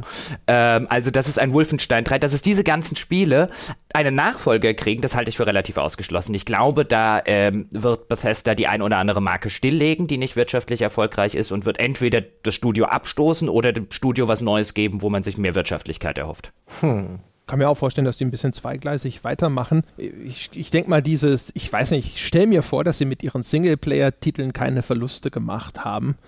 Und äh, könnte mir zumindest vorstellen, dass sie da mit solchen Sachen einfach erstmal noch ein bisschen weitermachen. Aber ich meine, man sieht, sie können sich nicht dem Spiel entziehen, das auf diesem höchsten Niveau gespielt wird. Eine viel interessantere Frage ist ja zum Beispiel, was ist, was ist das für ein Elder Scrolls 6, das uns da erwartet? Ist das ein Service-Game, was da kommt? Dazu wird man jetzt noch nichts halbwegs Seriöses sagen können. Da kann man nicht mehr seriös spekulieren würde ich. Nee, tippen. aber deine Theorie würde ja sagen, ja. Meine Theorie würde zumindest sagen, es ist durchaus im Bereich des Möglichen. Also wenn, wenn nicht Elder Scrolls, weißt du, wenn nicht die größte Marke ja, fortlaufend monetarisieren, welche denn dann? Aber warum denn die Marke, die ohne diesen ganzen Kram ein völliger Selbstläufer ist, so zu monetarisieren und nicht die ganzen Marken so zu monetarisieren, die noch keine Selbstläufer sind? Weil GTA 5. weil GTA 5 ist kein Argument. Ja doch, Nein. weil, weil äh, die Konkurrenz hat bewiesen, dass man eine äh, äh, traditionell extrem starke Singleplayer-Marke zu einer noch viel extrem stärkeren Geldkuh machen kann, indem man eben noch so einen Online-Modus dazu baut. Ja gut, aber das würde mich ja bei einem Elder Scrolls 6 tatsächlich nicht stören. Also ich meine, wenn sie das Modell GTA fahren würden, das heißt, ich kriege meinen schönen großen Singleplayer-Modus, der mir mit irgendwelchen Online-Anbindungen nicht die ganze Zeit auf den Sack geht und ich kann parallel auch noch Elder Scrolls 6 irgendwie in einer persistenten Online-Welt spielen und ich kann es auch komplett ignorieren und mich auf den Singleplayer-Teil fokussieren, dagegen hätte ich ja noch nicht mal was. Also das ist für mich keine Horrorvorstellung. Nö, aber ich meine, man fragt sich ja schon, warum ist es nicht schon längst in den Startlöchern? Ich habe vor Jahr und Tag, als das erste Mal dieses Ding aufkam, von wegen, ja, das nächste Elder Scrolls kommt erst in, keine Ahnung, fünf, sechs Jahren oder sonst irgendwas hieß es damals. Ich habe da noch Videos, also auf der Games, da kann man das bestimmt noch sehen, wo ich Stein und Bein geschworen habe, dass das Bullshit sein muss. Ähm, weil warum sollten sie? Warum sollten sie noch länger als ohnehin schon warten, bis wieder unglaublich viel Geld in ihre Kassen kommt? Dafür muss es ja einen Grund geben, äh, so eine Art GTA Online dazu zu entwickeln und zu bauen und die technische Grundlage dafür zu schaffen und sowas wäre, würde zumindest erklären, warum das so lange dauert. Ich finde nicht, dass es so lange dauert. Finde ich, also ich finde die, die, das Kernteam bei Bethesda jetzt intern, das switcht immer zwischen Fallout und ähm, Elder Scrolls. Also du hattest nach, nach Elder Scrolls, hattest, also nach Skyrim hattest du ein, äh, hattest du Fallout 4. Jetzt wirst du sehr wahrscheinlich, ich würde so schätzen 2020, ähm, wirst du ein, wirst du ein Elder Scrolls 6 haben. Das wäre so mein Tipp, wenn es nicht vielleicht sogar schon nächstes Jahr rauskommt. Immer ein paar Jahre. Also Rockstar entwickelt nicht schneller. Oh, Finde nicht, dass es zu lange ja dauert. gerade äh, bei Bethesda, das Kernteam sitzt jetzt gerade an Starfield. Das muss eher noch fertig werden. Was eine Singleplayer? Ich glaube nicht, dass das Kernteam von äh, äh, Fallout und von Elder Scrolls an Starfield sitzt. Ich glaube, das ist ein anderes Team. Da wäre ich mir relativ sicher. Ich habe mir jetzt diese No-Clip-Doku angeschaut zu Fallout 76, die ist sehr empfehlenswert. Die gibt einen viel besseren Einblick in das, was die Entwickler sich gedacht haben und, und ent, entmystifiziert auch einige Vorurteile, die man dem Spiel gegenüber hat. Das fand ich ganz gut. Und ich dachte, das da mitbekommen zu haben. Äh, da haben sie immer wieder unterstrichen, dass sie bei Starfield neue Technologien nutzen wollen und erst damit können sie äh, The Elder Scrolls 6 machen. Das äh, wurde immer wieder genannt, dass es halt äh, technologische Zwänge hat, dass sie so lange brauchen damit. Aber da kann ich mir auch nichts genau darunter vorstellen. Aber witzig zum Beispiel ist die Aussage der Entwickler bei diesen Battlecry, äh, hießen die sogar Battlecry Studios, die damals diesen Free-to-Play-Shooter, den geplanten gemacht haben, der niemals Realität geworden ist. Die haben dann angefangen, als Nebenarbeit den Code, parallel zur Entwicklung von Fallout 4, den äh, Code diesen uralten Gamebryo Engine äh, Code, der auf den ganz frühen Spielen noch basiert, auf Multiplayer umzurüsten. Und da hat man selbst in dieser Doku gemerkt, die sicherlich vom, äh, vom Bethesda freigegeben wurde, wie, sie, wie die ganzen Entwickler so posttraumatischen Stress hatten. Weil sie haben so äh, Anekdoten erzählt, wie alles ist auf den einen Spieler basiert in dieser Engine, weil es gibt nur den einen Spieler. Er wird der Atlas genannt in der Engine, weil er der Punkt ist, um den die Spielwelt aufgebaut wird. Jede Quest äh, ist praktisch in Stein gemeißelt, weil nur der Spieler kann sie ja verändern. Da gibt es kein System, das die Quest bei einem einzelnen Spieler aufhängt, sondern die Quest ist die Quest und sie hat ihre verschiedenen Zustände und es gibt nur den einen Spieler. und das ist ganz tief verankert in diesem Quellcode und es muss die Hölle gewesen sein, die absolute Hölle, da einen Mehrspieler draus zu machen. Jetzt sind wir schon bei Fallout Shelter, dann sage ich es jetzt mal ganz kurz, weil mich 76. Äh, 76. 76. Ja, ja, Fallout 76. Ich nenne das jetzt einfach 76, es klingt verächtlicher als 76. 76 klingt so cool und ich will nicht cool drüber reden.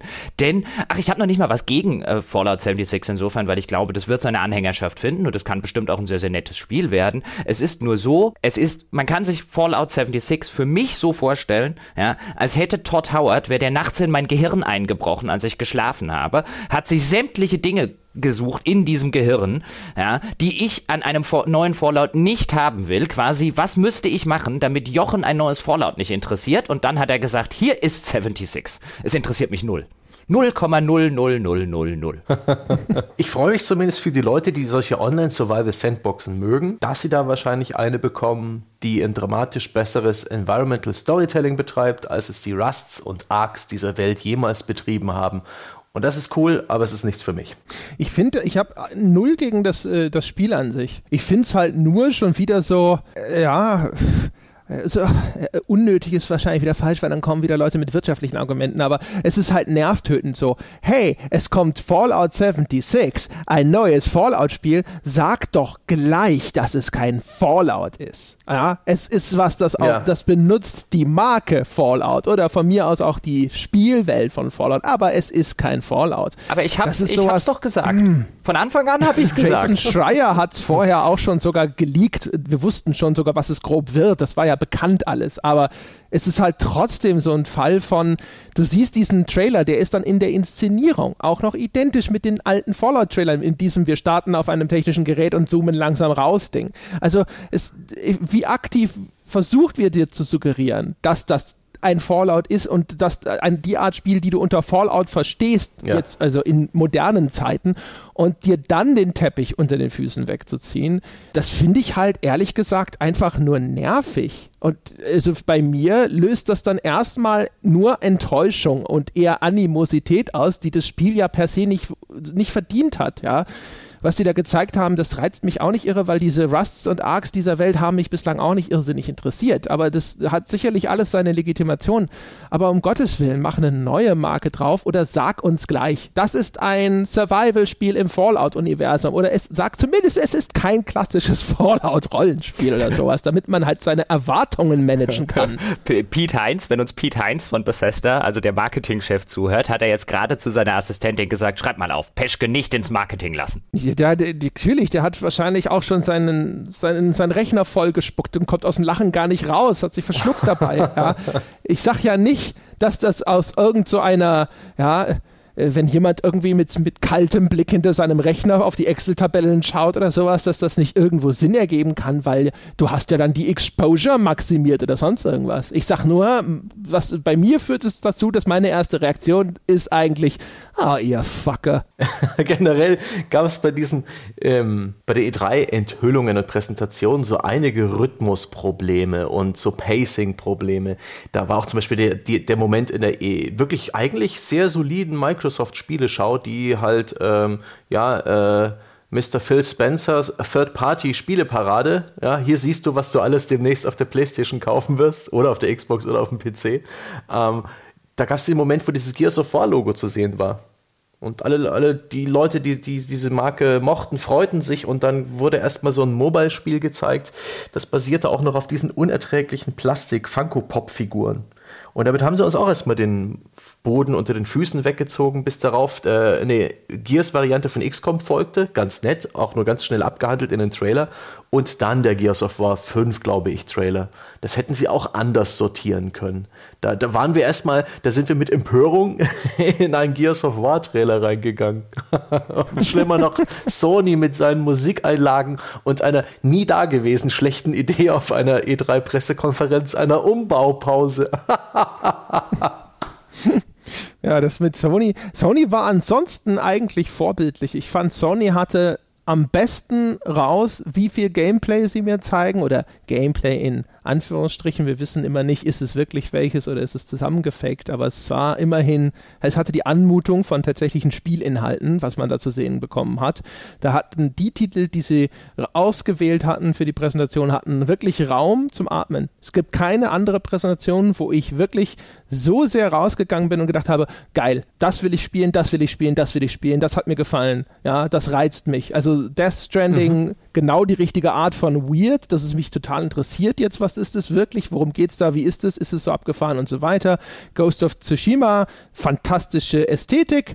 Äh, und hier Last of Us 2, perfekte Balance aus unfassbar brutaler Gewalt, aber trotzdem sehr einfühlsam. Ja, und das alles irgendwo, man hat den Eindruck davon, was ist das für ein Spiel, man hat gesehen, scheiße, sieht das cool aus, aus dem einen oder anderen Grund, ja. Das war eigentlich super nur diese Umbaupause, das war natürlich wirklich völlig idiotisch. Dann auf einmal so, und jetzt 20 Minuten, ja, schalten wir mal zurück ins Studio, wo dann die Leute wie bei so einer Sportübertragung, wo ich das auch schon immer hasse, weil da auch immer nur Belanglosigkeiten ausgetauscht werden, irgendwie untereinander da ein Schwätzchen halten.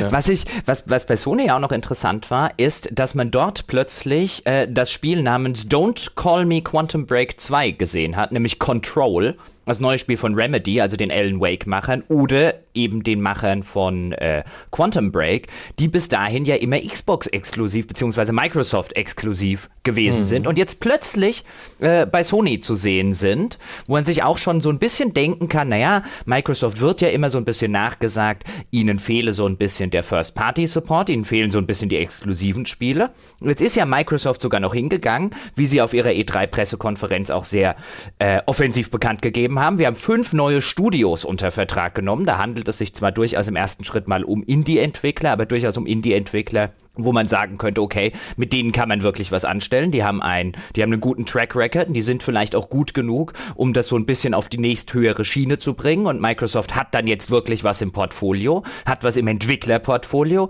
und gleichzeitig geht bislang einer der größten oder bekanntesten ähm, Supporter sozusagen oder es war ja kein eigenes Studio von Microsoft, aber die, die immer bei Microsoft oder für Microsoft veröffentlicht haben, nämlich Remedy, ist plötzlich auf der Sony PK zu finden, zeigt mit Control Control ein neues Spiel, das absolut so aussieht, als wäre das mal Quantum Break 2 gewesen und oh, Microsoft ja. hat gesagt, nee, sorry Leute, wir wollen euer Quantum Break 2 nicht. Und dann ist man auf Publisher-Suche gegangen und äh, anscheinend hat irgendwie äh, Sony gesagt, äh, na gut, na gut, nenn's, benenn's um. Nee, nicht Sony? Das scheint ein, äh, ein Third-Party-Spiel zu sein, denn es wird vertrieben von 505 Games ausgerechnet. Also da haben sie äh, offensichtlich die, die erste Lege, die ganz oben im Telefonbuch durchgeklingelt, bis sie dann irgendjemanden gefunden haben, der das äh, publishen möchte.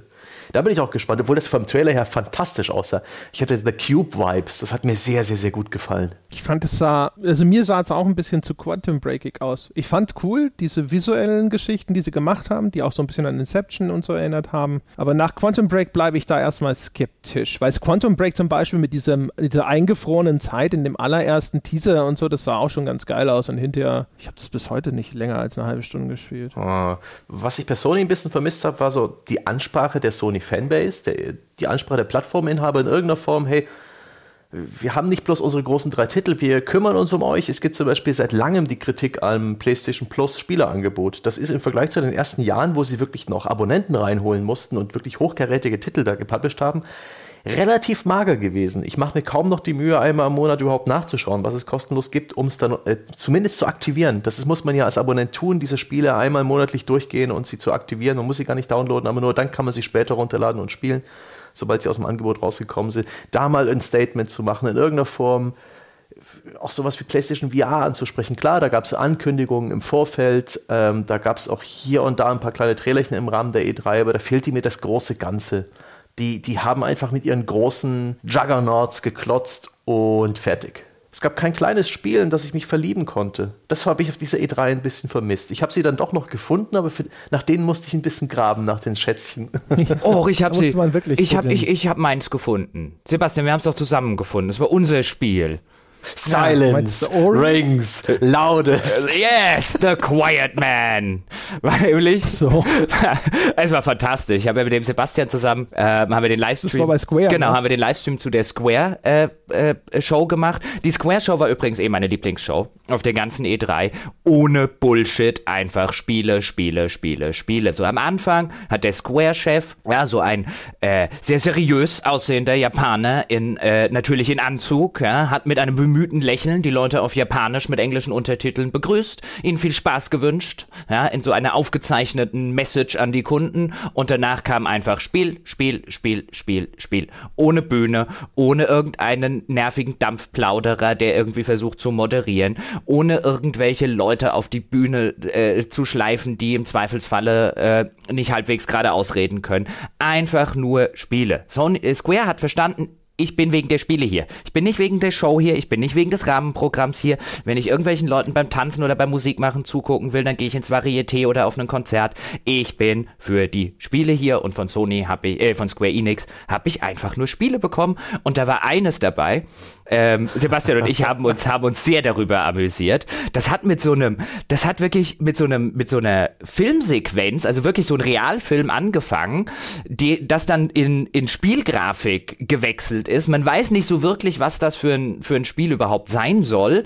Ähm, mit auch so tollen Marketingbotschaften, wie Sebastian schon gesagt, Silence rings loudest und am ja, Ende heißt das Spiel The Quiet Man. Und es scheint, zumindest es scheint, ich, ich finde erstaunlich wenig raus, immer noch keine Ahnung, wer es entwickelt. Und wenn man sucht, findet man immer bloß den Trailer. Es scheint ein Prügelspiel zu sein. Es sieht sehr indie aus. Es, äh, wer, wer, den Trailer schaut, muss man drauf gucken. Am Ende gibt es eine Szene, wo, wo er, der Protagonist die seine, weiß ich nicht, seine, so eine Papiertüte, wo sein Lunch drin ist, auf äh, das Gesicht eines äh, chaoten Gegners fallen lässt. Und er zuckt dann mit den Augen in dem Moment. das, das hätte man auch beheben können oder neu drehen. Es scheint schon ein kleines Indie-Spiel mit kleinem Budget zu sein, aber ein Brawler mit dem taubstummen Protagonisten. Und es heißt The Quiet Man und es hat den Slogan Silence Rings Loudest. Es kommt so wunderbar frech, altbacken daher mit seinen FMV-Videos. Ich bin total begeistert. Ich will das unbedingt mehr erfahren. Von Human Head. Von Human Head? Human Head mhm. Woher kenne ich die denn? Oh Gott, jetzt muss ich gleich wieder das muss ich jetzt gleich wieder rumgoogeln. Aber das, das, das sind die, die unter anderem, glaube ich, dieses Call of Cthulhu, Dark Corners of the Earth gemacht haben und so. Ah, hm.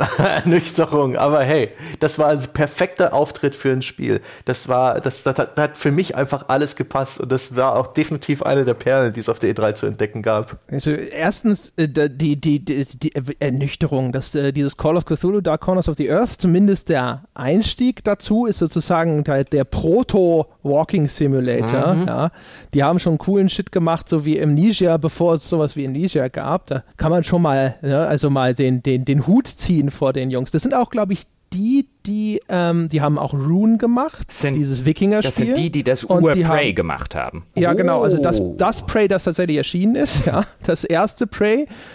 Ich weiß nicht mehr, ob sie vielleicht sogar, sollten sie mal Prey 2 machen. Ich glaube, das eingestellte Prey wäre auch von denen gekommen. Bin mir aber nicht sicher. Stimmt, das war als dieses Open-World-Ding geplant. Ja, stimmt, die haben zumindest Geschichte, okay, da, da, da, da bin ich bin ich wieder ein bisschen beruhigt.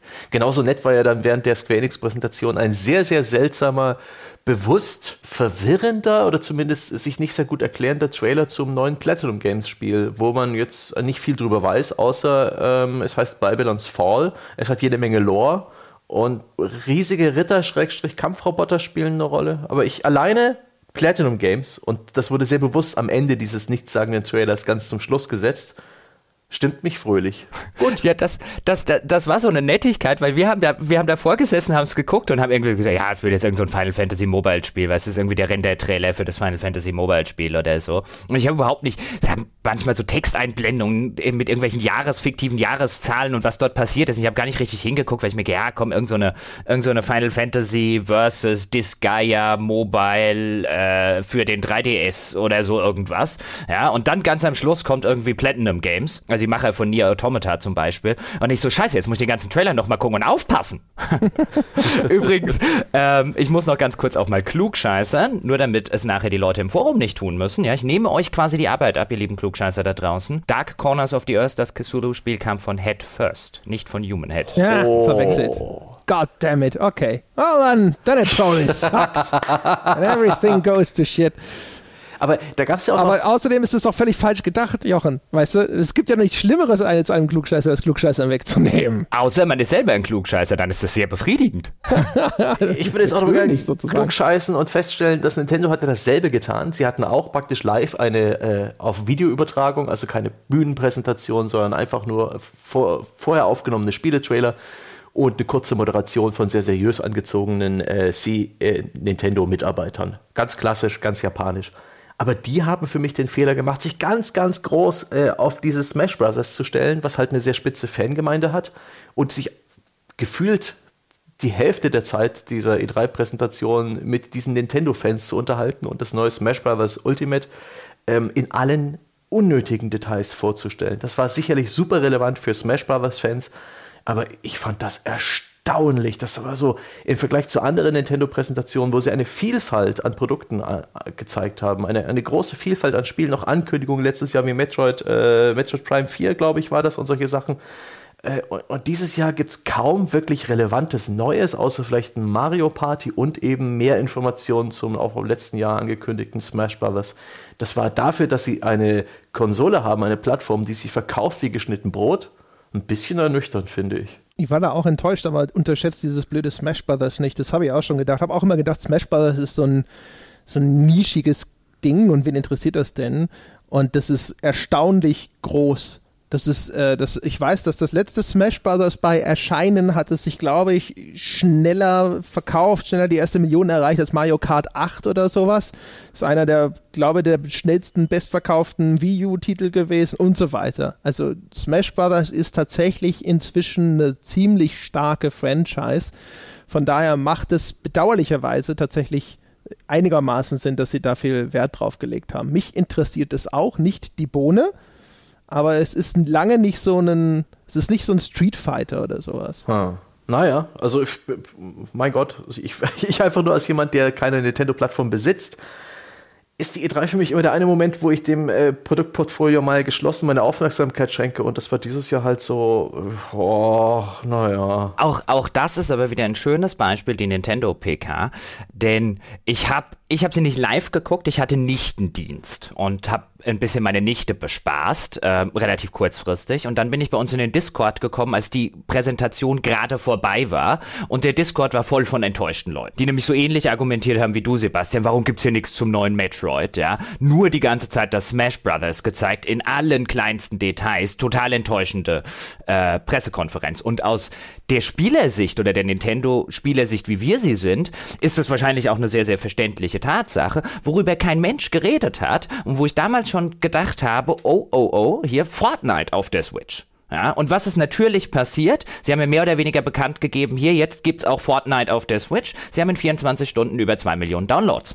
Ha, ja, das, das stimmt. Das, das Spiel, was wirklich die ganzen Kids und Jugendlichen all over the planet rauf und runter stimmt, daddeln wie bescheuert, das wird ihnen auf ihren Konsolen helfen. Insbesondere, weil halt die Switch auch, zumindest jetzt gerüchteweise, schon eine Plattform äh, ist, auf der auch viele Kinder und Jugendliche unterwegs sind. Ah, da können sich Fortnite halt in die Schule mitnehmen. Das, das können sie zwar Genau. auch mit Mobile, aber mit der Switch funktioniert es garantiert besser.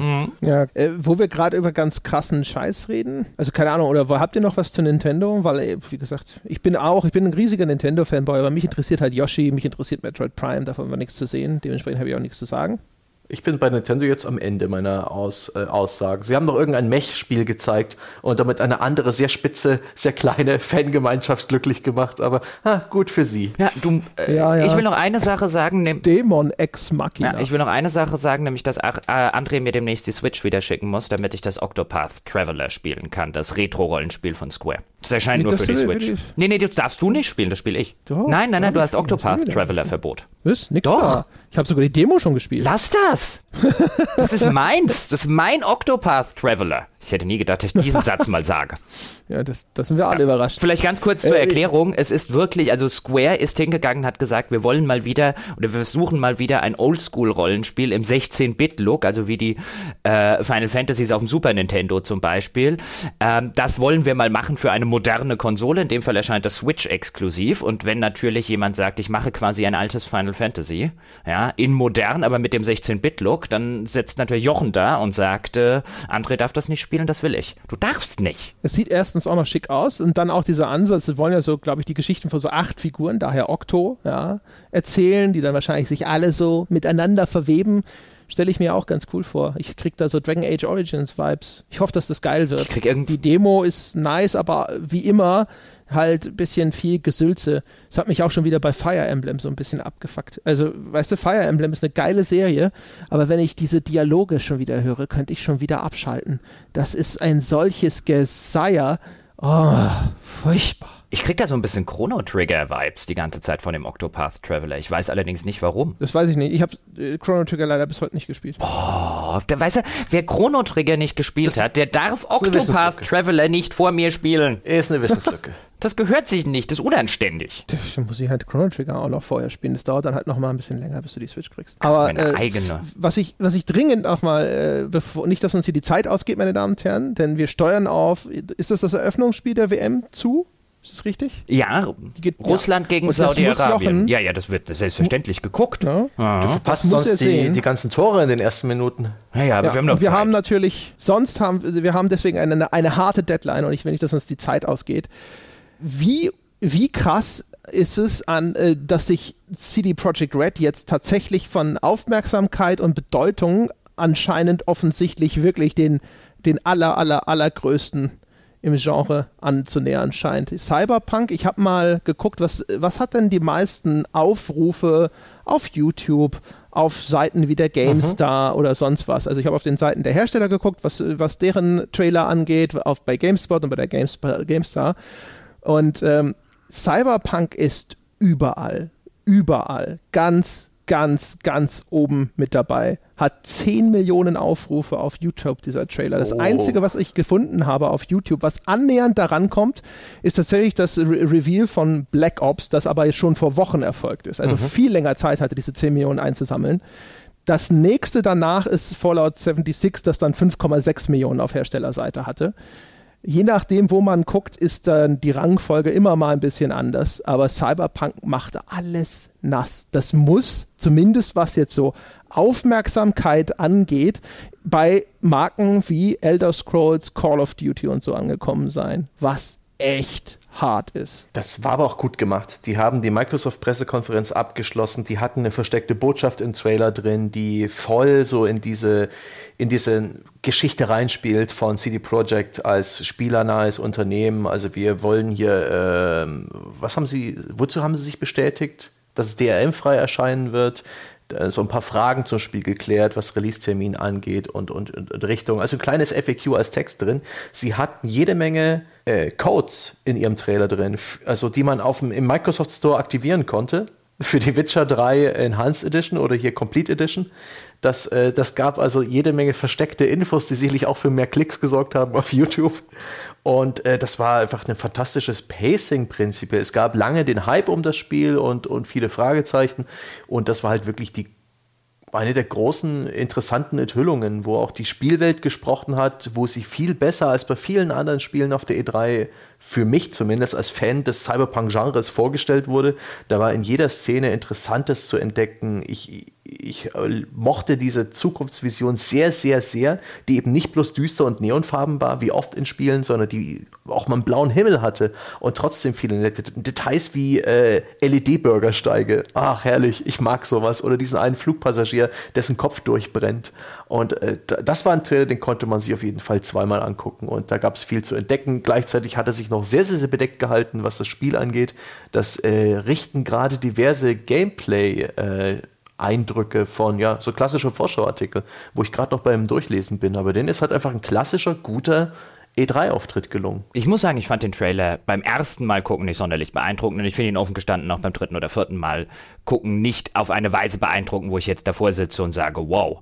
Der Trailer ist allerdings auf vielerlei Hinsicht oder generell das, was CD Projekt da macht, ist auf sehr, sehr vielerlei Hinsicht clever. Denn einerseits der Trailer, und wir können jetzt über gewisse Animationen, gewisse Ausleuchtungen und so weiter. Also ich sitze nicht davor bei dem Trailer und sage, boah, das ist der beste Trailer, den ich auf der E3 gesehen habe. Aber es ist definitiv ein Trailer, das machen sie sehr clever, was du schon angesprochen hast, ist definitiv ein Trailer zu einem Spiel, über das man nichts weiß. Man weiß quasi im Stand jetzt, Mag jetzt nach der E3 dann anders sein, wenn sie dann tatsächlich hinter verschlossenen Türen noch was gezeigt haben.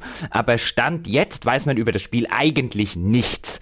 Ja, man weiß so ein paar Kleinigkeiten, wie zum Beispiel, es soll sich aus der First, First Person spielen und nicht jetzt wie The Witcher Third Person Ansicht haben. Das ist gerade die große Diskussion rund um Cyberpunk. Da sieht man ja, wie wenig man über das Spiel weiß, wenn schon über die Perspektive gerade, ist das äh, ähm, das größte Thema. Was sie aber sehr clever deswegen gemacht haben, ist, dieser Trailer bedient so viele unterschiedliche Fantasien. Man, und das sieht man auch in der Rezeption mhm. dieses Trailers. So viele Leute, wie du schon gesagt hast, so ein bisschen diese Detailfantasie wird bedient, nämlich mit den LED-Bürgersteigen.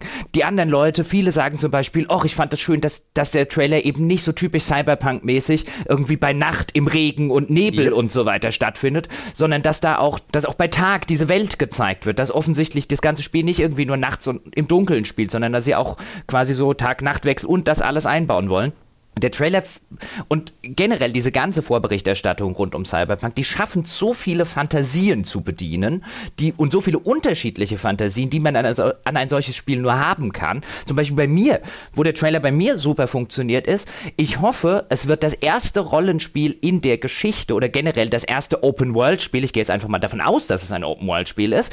Das erste Open World Spiel in der Geschichte, das tatsächlich die Stadt als wirklichen Star besitzt. So ein Open World Spiel, das nur in einer Stadt spielt. Ja, jetzt mag man sagen, hey, Assassin's Creed hat das doch häufig genug gemacht. Aber da ist die Stadt zu 99 Prozent ist einfach langweilige Kulisse, die sich immer und immer wiederholt und wo es dann zwischendurch gibt es dann halt mal so ein paar ähm, Landmarks, so ein paar die, die große Kirche und dann ist da drüben eine Mission oder so. Aber gefühlt 90 Prozent, 95 Prozent der Stadt ist immer wieder das gleiche Versatzstück. Und eine von Hand designte Open World in einer Großstadt, wo die Großstadt auch dann tatsächlich der Star des Ganzen ist, wie so eine schöne handgezeichnete, handgestaltete Open World draußen. Das gab's noch nie und das ist so eine Fantasie, wo ich mir denke, boah, das fände ich mal echt geil, wo die Stadt nicht der langweilige Hub ist, in dem du einfach nur mit Quests zugeschissen wirst und froh bist, wenn du nach zwei Stunden wieder rauskommst, mit jedem geredet hast, sondern wo das die Spielwelt ist. Das stelle ich mir geil vor. Das ist so eine Fantasie, die es bei mir bedient. Und bei anderen Leuten bedient es eine ganz andere Fantasie und das macht CD Projekt, macht das unheimlich clever. Also ich muss gestehen, das mit der Ego Ego-Perspektive finde ich tatsächlich interessant. Ich finde einfach die Vorstellung, sowas aus der Ego-Perspektive, wenn das gut umgesetzt ist, äh, zu erleben, äh, das stelle ich mir echt cool vor. Ich habe in die Star Citizen Betas immer mal wieder reingespielt und meistens laufen die wirklich entsetzlich, aber was immer echt gut wirkt, ist dieses ganze Universum aus der Ego-Perspektive zu erleben. Das ist schon ziemlich cool. Und wenn sie das in Cyberpunk gut machen, bin ich interessiert. Die haben angeblich hinter verschlossenen Türen 50 Minuten gezeigt von dem Ding. Es gibt da inzwischen auch schon eine ganze Reihe von Stories, die ich aber alle nicht so richtig gelesen habe, weil ich mich wie üblich jetzt auch nicht irgendwie schon so komplett durchspoilern will aber es wird schon, denke ich, mehr Infos geben. Ich finde aber krass, also man, ich, der, der Level an Reputation, den CD Projekt Red inzwischen hat, man wusste, er ist hoch, aber er ist, er ist echt, echt hoch. Also, Wow. Ich, äh, ganz ehrlich, ich bin aber echt nicht überrascht davon, weil die haben bei, bei Witcher schon so, so viele Sachen richtig gemacht. Ich meine, ihre ganze Sache mit einem DRM frei auf dem PC, wie bei Witcher. Die ganze Sache mit wirklich sehr viel kostenlose Unterstützung und die Sachen, die sie verkauft haben, dann aber auch auf wirklich einem hohen Niveau und auf einem hohen Produktionsniveau, wo jeder danach gesagt hat, das hat sich gelohnt, da noch irgendwie die DLCs oder den Season Pass zu kaufen. Dann solche Geschichten wie, das hatten sie ja jetzt auch im Trailer, Sebastian hat es angesprochen, in dieser versteckten Botschaft sowas, wird es irgendwie ähm, eine Multiplayer-Komponente geben? Nein. Wird es in irgendeiner Form äh, äh, Microtransactions geben? In einem, Voll in einem Vollpreis-Rollenspiel? Seid ihr bescheuert oder oder was? So ungefähr. Ich meine, ja. sie machen das, sie machen das clever. Natürlich steckt da auch Marketingkalkül dahinter, dass man sich so ein bisschen als der, der Rebell im, im Kampf der großen äh, bösen Konzerne gibt. Das passt natürlich auch noch so wunderschön zu diesem Cyberpunk-Setting, ja. Die bösen Konzerne auf der einen und man selber als der, der, der kleine Rebell auf der anderen Seite, also da inszenieren sie sich gut, wobei ich auch den Eindruck habe, dass es bei denen auch durchaus ehrlich gemeint ist. Also man hat eben, gewinnt eben nicht den Eindruck, okay, das ist alles irgendein Marketingkalkül, sondern man gewinnt den Eindruck, so ist CD Projekt halt. Das ist denen, sind denen ihre Firmenwerte, das ist denen ihre Firmenkultur. Auch das kommt in der heutigen Zeit gut an. Äh, dazu kommt natürlich noch, dass das auch ein Setting ist generell, mit dem glaube ich viele Leute durchaus was anfangen können mit dieser ganzen Cyberpunk-Geschichte, wo auch da wieder viele Fantasien bedient werden. Das heißt, es wundert mich nicht, dass das so durch die Decke geht. Ist halt im, im Nachgang immer schwierig. Hättest du mich vorher gefragt, ich weiß nicht, dieses, also Cyberpunk so als als äh, Setting-Genre oder sowas, ich weiß nicht, ich hätte mir immer vorgestellt, dass das doch eher nischiger ist. Und wenn man mir vorher gesagt hätte, glaubst du, dass sie mit einem Trailer zu ihrem Spiel doppelt so viele Abrufe haben als alle anderen großen Titel, also ein Fallout, gut, das ist kein richtiges Fallout, oder ein Last of Us 2 oder gut, der Elder Scrolls 6 Teaser ist so winzig, dass er nicht zählt und so. Aber weiß ich nicht, ob ich das erraten hätte. Hm. Wie gesagt, also dass die richtig gut dastehen nach Witcher, keine Frage. Da, wie, dass sie richtig groß im Geschäft sind, ja. Aber hätte ich vorher schätzen sollen, ist da nicht doch noch ein bisschen Luft zwischen ihnen und diesen absoluten Megamarken? Weiß ich nicht. Ich meine, klar, wenn es ein GTA-Trailer parallel rausgekommen wäre, wäre der vielleicht auch noch mal mehr Ja, wär, also ich würde schon sagen, zwischen denen ganz. Sie waren jetzt nicht in einem Konkurrenzumfeld, jetzt just zeitpunktmäßig E3. Was weiß ich, so ein Battlefield wurde zum Beispiel schon ähm, weiter vorne enthüllt erfüllt, was den Trailer angeht. Was ist denn das große E3-Konkurrenzumfeld an äh, neuen Sachen, wo man jetzt zum ersten Mal irgendetwas davon gesehen hat? Das ist gar nicht mal so groß. Klar, ein Fallout 76 ist dann wahrscheinlich das zweitgrößte, aber auch das ist halt nur in Anführungszeichen ein Spin-off. Also ich würde schon, mein Tipp wäre schon, wäre zeitgleich ein neues, der erste Trailer eines von GTA 6 rausgekommen und zeitgleich ein richtiger Trailer von The Elder Scrolls 6. Ich glaube, die wären schon noch weiter vorne. Aber es ist allein schon, ja, ist allein schon beeindruckend, dass man weiter vorne ist als auf einer solchen E3 als so gut wie jeder andere. Also allein das ist schon, ja. ich würde ich würd noch nicht sagen, sie sind ganz, ganz oben, aber sie sind auf dem besten Weg dahin zu kommen. Ja, ich glaube, also ich glaube, wenn halt jetzt Cyberpunk dann auch noch abliefert, Ey, also die sind auf jeden Fall auf dem besten Wege dahin, dass sie eine Firma werden wie Bethesda, die dann halt sowas, die halt auch jetzt mit so einem Witz von einem Teaser wie Elder Scrolls 6 5,2 Millionen Abrufe kriegen. Wow. Was ist, es lohnt sich eigentlich nicht mal das anzuschauen. Die Werbung, die auf YouTube davor läuft, ist wahrscheinlich länger und zeigt vielleicht auch mehr von Elder Scrolls, wer weiß. Ich hätte an der Stelle, aber wenn wir bei so Hype-Spielen sind, hätte ich noch eine Frage. Wo war Red Dead Redemption 2? Die ja, haben, das hat, war zu Hause und hat sich gedacht, hm, ich habe das nicht nötig. Ja, die teuren Kinder Standgebühren, die sparen wir uns.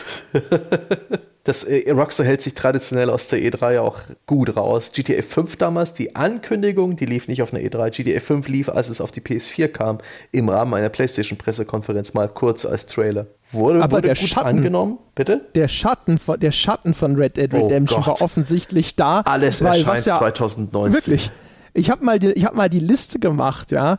Also am 26. Oktober erscheint Red Dead Redemption 2, nach allem, was wir jetzt wissen. Und wahrscheinlich beten gerade viele Menschen, dass es dabei bleibt. Ja.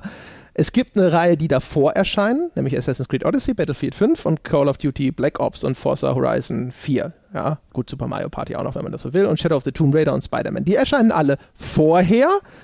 Und dann danach, dann kommt noch Fallout 76 und Hitman 2 im November. Das war's. Sonst äh. nix an den großen. Dann kommt im Dezember Just Cause 4 noch und Smash Bros. Ja. Und der ganze Rest, Anthem, äh, hier ähm, Division, Crackdown, Days Gone, Metro Exodus, ja, Fire Emblem. Ja, gut, das ist wahrscheinlich nicht ausgewichen, das ist jetzt nur wirklich ein ganz anderes Genre und so, aber die sind alle im Frühjahr 2019. Winter fast noch, also teilweise sogar im Januar noch erscheinen sie, also die das ist ein ungewöhnlicher Zeitpunkt. Es hat sich jetzt etabliert, dass viele AAA-Spiele so im, im Januar, äh Quatsch, im Februar, März äh, oder April einen guten Release-Zeitpunkt haben, wie jetzt God of War dieses Jahr.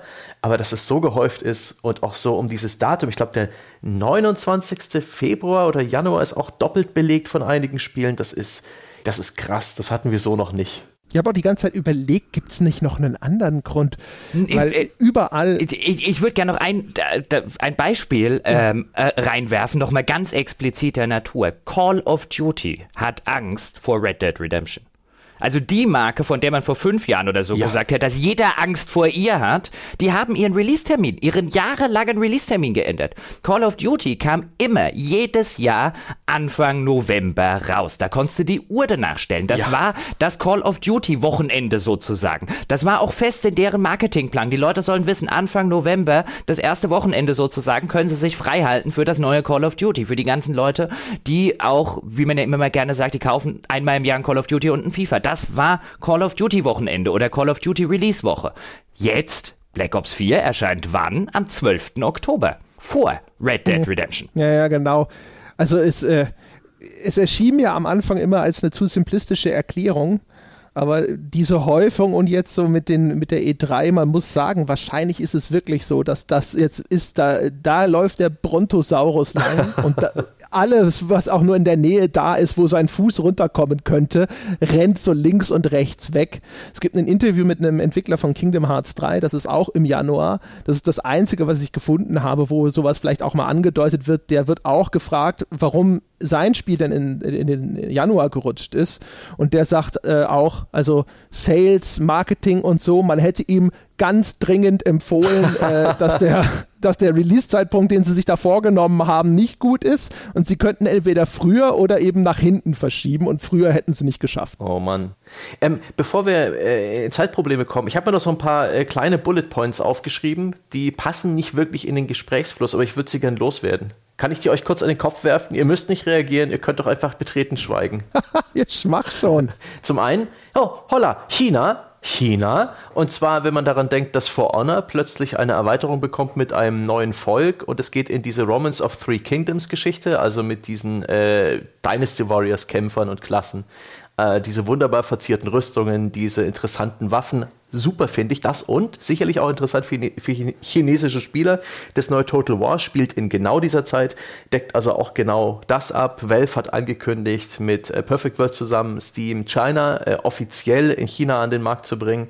Also die Ausrichtung der Branche Richtung China auch auf der E3 spürbar und ich wette, bei beiden genannten Spielen ist es definitiv eine, eine Abwägung der Entwickler dass es eine gute Idee ist, die Reihen in die Richtung zu entwickeln, weil da garantiert der chinesische Markt riesigen Bock drauf hat. Wir haben ja, wir haben ja gesehen auf Steam, dass es mal, ich weiß nicht, ob das noch so ist, es gab mal eine Phase, wo du als Indie-Entwickler die Chance hattest, auf einmal ganz erstaunlich viele Umsätze auf Steam zu machen, wenn du Chinesisch als Sprache unterstützt hast. Jupp, 70 Prozent mehr. Und äh, ich meine, das ist ja so äh, etwas, man merkt, dass dieser chinesische Markt immer mehr eine, eine Rolle spielt. Mhm. Man sieht es insbesondere bei den Hollywood-Filmen, wo dann äh, die Co-Produktion mit einer äh, chinesischen Produktionsfirma in den Credits auftaucht und dann gibt es irgendwo so zwei, drei Token-Actors aus China. Mhm. Wenn man, wie ich, ein bisschen so Filme insbesondere aus Hongkong schaut oder sowas, dann sieht man da halt dann Stars aus der Ecke auf einmal in dem Film auftreten. Die haben meistens keine allzu großen Rollen. Das ist damit, die in China auf den Kinoplakaten auftauchen können. Aber man merkt sehr deutlich, dass bestimmte Filme rein äh, das inzwischen stark berücksichtigen. Ich weiß oder glaube zu wissen, dass es auch Aussagen gibt von der Transformers-Reihe, dass das, was die äh, Erlöse in den USA zum Beispiel oder auch im Rest der Welt angeht, sich längst nicht mehr rechnen würde, weil das ja unglaublich teure Produktionen mhm. sind die aber seit, ich glaube, dem vierten Teil eben auch äh, den chinesischen Markt mit berücksichtigen, wo dann auch mal hier so ein paar Helden des Politbüros sozusagen auftreten dürfen. also wirklich, ich, ich, erinnere mich nicht mehr ganz konkret daran, aber es gibt so eine Szene in einem dieser Transformers-Filme, wo so wirklich das Ganze noch so ein bisschen die heroische, heroische chinesische Regierung kurz in einem Nebensatz auftauchen darf. Ja? Und dass das äh, quasi diesen Produktionsaufwand erst wieder rechtfertigt, weil dieser irrsinnig große Markt dahinter steht und man eine Produktion, äh, sich die Produktionskosten ein bisschen teilen kann. Ist ja nicht nur der chinesische Markt. Also auch wenn man jetzt zum Beispiel guckt, aktueller Natur, oder schon seit ein paar Wochen ist ja dieses koreanische MMO Bless rausgekommen, auch auf Steam oder im Early Access rausgekommen und ist auf Steam unfassbar erfolgreich. Natürlich hast du dort dann auch das ausgehungerte westliche MMO-Potenzial sozusagen, das Publikum, das seit Jahren äh, quasi immer nur Aufwärmen vom Gleichen bekommt, weil sie Ad neues Add-on in World of Warcraft, neues Add-on da, neues Add-on da und wenig Neues erscheint. Also hast du ein gewisses ausgehungertes Publikum, das lechzt nach was Neuem. Aber da ist der große Erfolg, glaube ich, auch durchaus im asiatischen Raum zu suchen, nicht nur in Südkorea. Also generell, man hat dann ja gemerkt, als dann äh, das generell bei Steam so ein bisschen jetzt auch dieses asiatische Publikum äh, stärker in die Plattform drängt und jetzt bei so einem wie es vielfach heißt, mittelmäßigen, ich habe selber nicht gespielt, mittelmäßigen MMO wie Bless, das geht plötzlich voll durch die Decke. Was mhm. hast du noch für Bullet Points? Ähm, gleich zwei Indie-Spiele übers Taxifahren, da war ich überrascht und beide sehen cool aus. Habt ihr die gesehen? Die waren im Rahmen dieser angenehm schrulligen und langsamen PC Gaming Show, die aber trotzdem vielen, vielen so äh, nischigen PC-Titeln eine Plattform gegeben hat. Ähm, das eine ist Nightcall, da spielt man einen Taxifahrer in, äh, in Frankreich, das kommt aus dem französischen Studio auch in Lyon. Und das ist so eine Art Noir-Thriller, wo ein Massenmörder umgeht. Und er, er ich glaube, so wie der Trailer aussieht, schön atmosphärisch, simpel, Indie-Spiel, macht er sich da auf äh, äh, Ermittlungen und dann gibt es auch noch Neocap, eine Cyberpunk-Taxifahrerspiel, wo man eine Taxifahrerin spielt in einer Welt, wo es kaum noch äh, normale Taxifahrer gibt, wo alles App gesteuert und KI gesteuert ist und macht sich da auf der Suche nach einer vermissten Freundin. Ähm, beides sehr narrative Spiele, die wirken verdammt ähnlich, so vom Gameplay her. Scheint wohl vor allen Dingen Gespräche äh, an Bord äh, des Taxis mit Passagieren zu sein, plus eben die so, diese Zweiteilung, dass man noch seinen Job machen muss. Und so ein Stück weit wie bei Papers, Please, dass man auch auf die Bottomline achten muss. Und die fand ich beides sehr sympathisch. Und ja. als letztes ist euch aufgefallen, dass äh, Kojima bei seinem seltsamen Trailer für äh, Death Stranding am Ende noch eine Schauspielerin angekündigt hat, die, äh, die euch nicht bekannt vorkam, namens Lindsay Wagner. Das habe ich erst ich nachher rausgefunden und gelesen. Die Frau ist nämlich schon 1949 äh, geboren. Die hatte damals die äh, 7 Millionen Dollar Frau gespielt in dieser TV-Serie. Und die hat Kojima gecastet und auch ge Performance, äh, per Performance Catchering ins Spiel gebracht. Nur eben mit ihrem jungen Körper. der ist, der, das finde ich so herrlich bescheuert und schrullig und äh, eklektisch ein Stück weit. Äh, da hat er einen PlayStation-Blog dazu geschrieben und erst dann habe ich wirklich kapiert, woher ich diese, die, diese Frau kenne, die in dem Spiel vorkommt, aber wieso ich nicht eins und eins zusammenzählen konnte. Und ich glaube, das ging auch äh, vielen im Publikum auch so, die eben nicht alt genug sind, diese Serie damals geschaut zu haben und äh, die Sachen zu verbinden. Auch da kann ich sagen, nein, das ist mir nicht aufgefallen, aber weißt du, wenn ich, wenn ich Schauspiele sehe, die ich nicht erkenne, ist das für mich einfach Teil der Normalität. Das fällt mir nicht besonders auf. Ja, aber dass er in dem Fall halt einen Star, der, äh, der, weiß nicht, der 80er sich genommen hat und ihr, ihr Junges selbst in sein Spiel eingebaut hat, einfach weil er eben darauf Lust hatte und hat auch seinen Blog-Eintrag beschrieben, dass er auf die Band gekommen ist für seinen Trailer durch Zufall Zufall, weil es irgendwie coole Caterer waren und einer von denen spielt Musik und da hat er sich, mein Gott, wie der Mann gerade mit Sonys äh, Blanko-Kreditkarte einkaufen geht, das finde ich super. Und was aus diesem Spiel wird, ich weiß es nicht, ich weiß es nicht. Kojima selbst sagt ja, das Spiel Death Stranding hat längst begonnen mit dem Release der Trailer, in denen so viel versteckt ist und wo die Spieler einfach miträtseln sollen, was das alles bedeutet. Das finde ich auch irgendwie ganz originell und witzig, aber das ist halt auch Ich finde es eigentlich ganz schön, dass Sony ihn machen lässt. Mal gucken, ob am Ende die Rechnung aufgeht. Na denn, weiß ja nicht. Ja, Sepp, äh, weißt du, was wir machen? Wir könnten nächste Woche noch mal eine Bonusfolge machen zu Indie-Games. Ja, die mhm. kleinen äh, Perlen, die uns aufgefallen oh, ja. sind. Da sind wir jetzt gar nicht zu gekommen. Weiß nicht, ob Jochen Bock hat, der kann ja auch gerne mitmachen. Was haltet ihr denn dafür? Mal so spontan hier aus dem Hut gezaubert. Ja, können wir gerne machen. Ja. Das wäre doch vielleicht ja. ganz nett, weil ich habe auch noch eine ganze mhm. Reihe von Sachen auf der Liste. Das sind so die ganz kleinen. Ja, das wäre, glaube ich, ganz cool. Da können wir noch vielleicht so eine nette kleine Bonus-Bäcker-Folge draus machen, wo wir einfach über die kleinen Indie-Sachen äh, sprechen, die uns aufgefallen sind. Für heute soll es das gewesen sein, meine Damen und Herren, mit dem E3-Rückblick. Ich bin ja, ich bin ja derjenige, der hier, ja, ja. Russland und äh, ja, Russland Saudi-Arabien können ganz kurz noch zwei Minuten warten. Ja. Jetzt dachte ich, ich, ich erkenne die Social Cues, ja, ich nehme Rücksicht und es ist auch wieder verkehrt. Ja, natürlich. What the fuck? Das ist, das, ich gaslighte wieso dich bin ich, fühle ich mich wie beim Minenräumdienst? Ich gaslighte André, dich. geh einen Schritt nach links. oh, nein, nach rechts. Ja, genau. Ah, Ich gasleite dich einfach so eine Runde. Ich will nämlich noch eine Sache äh, sagen, weil ich jetzt auch so ein bisschen drüber nachgedacht habe, so im Hinblick auf das, wie ich angefangen habe mit der Erwartungshaltung und dass einige sind enttäuscht von der E3 und sind ernüchtert und so weiter. Und ich bin dann zu dem Schluss gekommen, und damit würde ich zumindest dann gerne äh, aussteigen aus der heutigen Diskussion, und bin zu dem Schluss gekommen, dass dieses Jahr sowohl bislang, was jetzt erschienen ist, als auch im weiteren Verlauf des Jahres, wieder verspricht, ein super interessantes Spielejahr zu werden, genau wie letztes Jahr. Es hat dann am Ende vielleicht für den einen oder anderen ein Highlight weniger oder zwei Highlights weniger, aber derzeit erscheinen, zumindest ist das mein Gefühl, viel, viel mehr interessante Spiele als vielleicht noch vor drei, vier oder fünf Jahren. Ich finde, wir leben in einer, und Ja. das hat man auch bei der E3 wieder gesehen, wir leben in einem ausgesprochen interessanten Zeitalter. Und ich freue mich durchaus auch auf die kommenden Monate, auf den Release Herbst und so weiter, weil einfach viel Zeug erscheint, dass ich jetzt vielleicht, das nicht meine Sorte Spiel ist, aber das ich trotzdem super interessant finde. Ja, nicht alles ist ein Shooter auf dieser E3 gewesen. Selbst die Open-World-Spiele sind vom Gameplay her dann doch irgendwo alle voneinander differenziert. Daumen hoch. Bin zumindest auch an vielem interessiert. Ich bin auf wenig, bin ich richtig gehypt. Wobei ich aber sagen muss, also dieses Ghost of Tsushima sah fantastisch aus und auch Last of Us 2.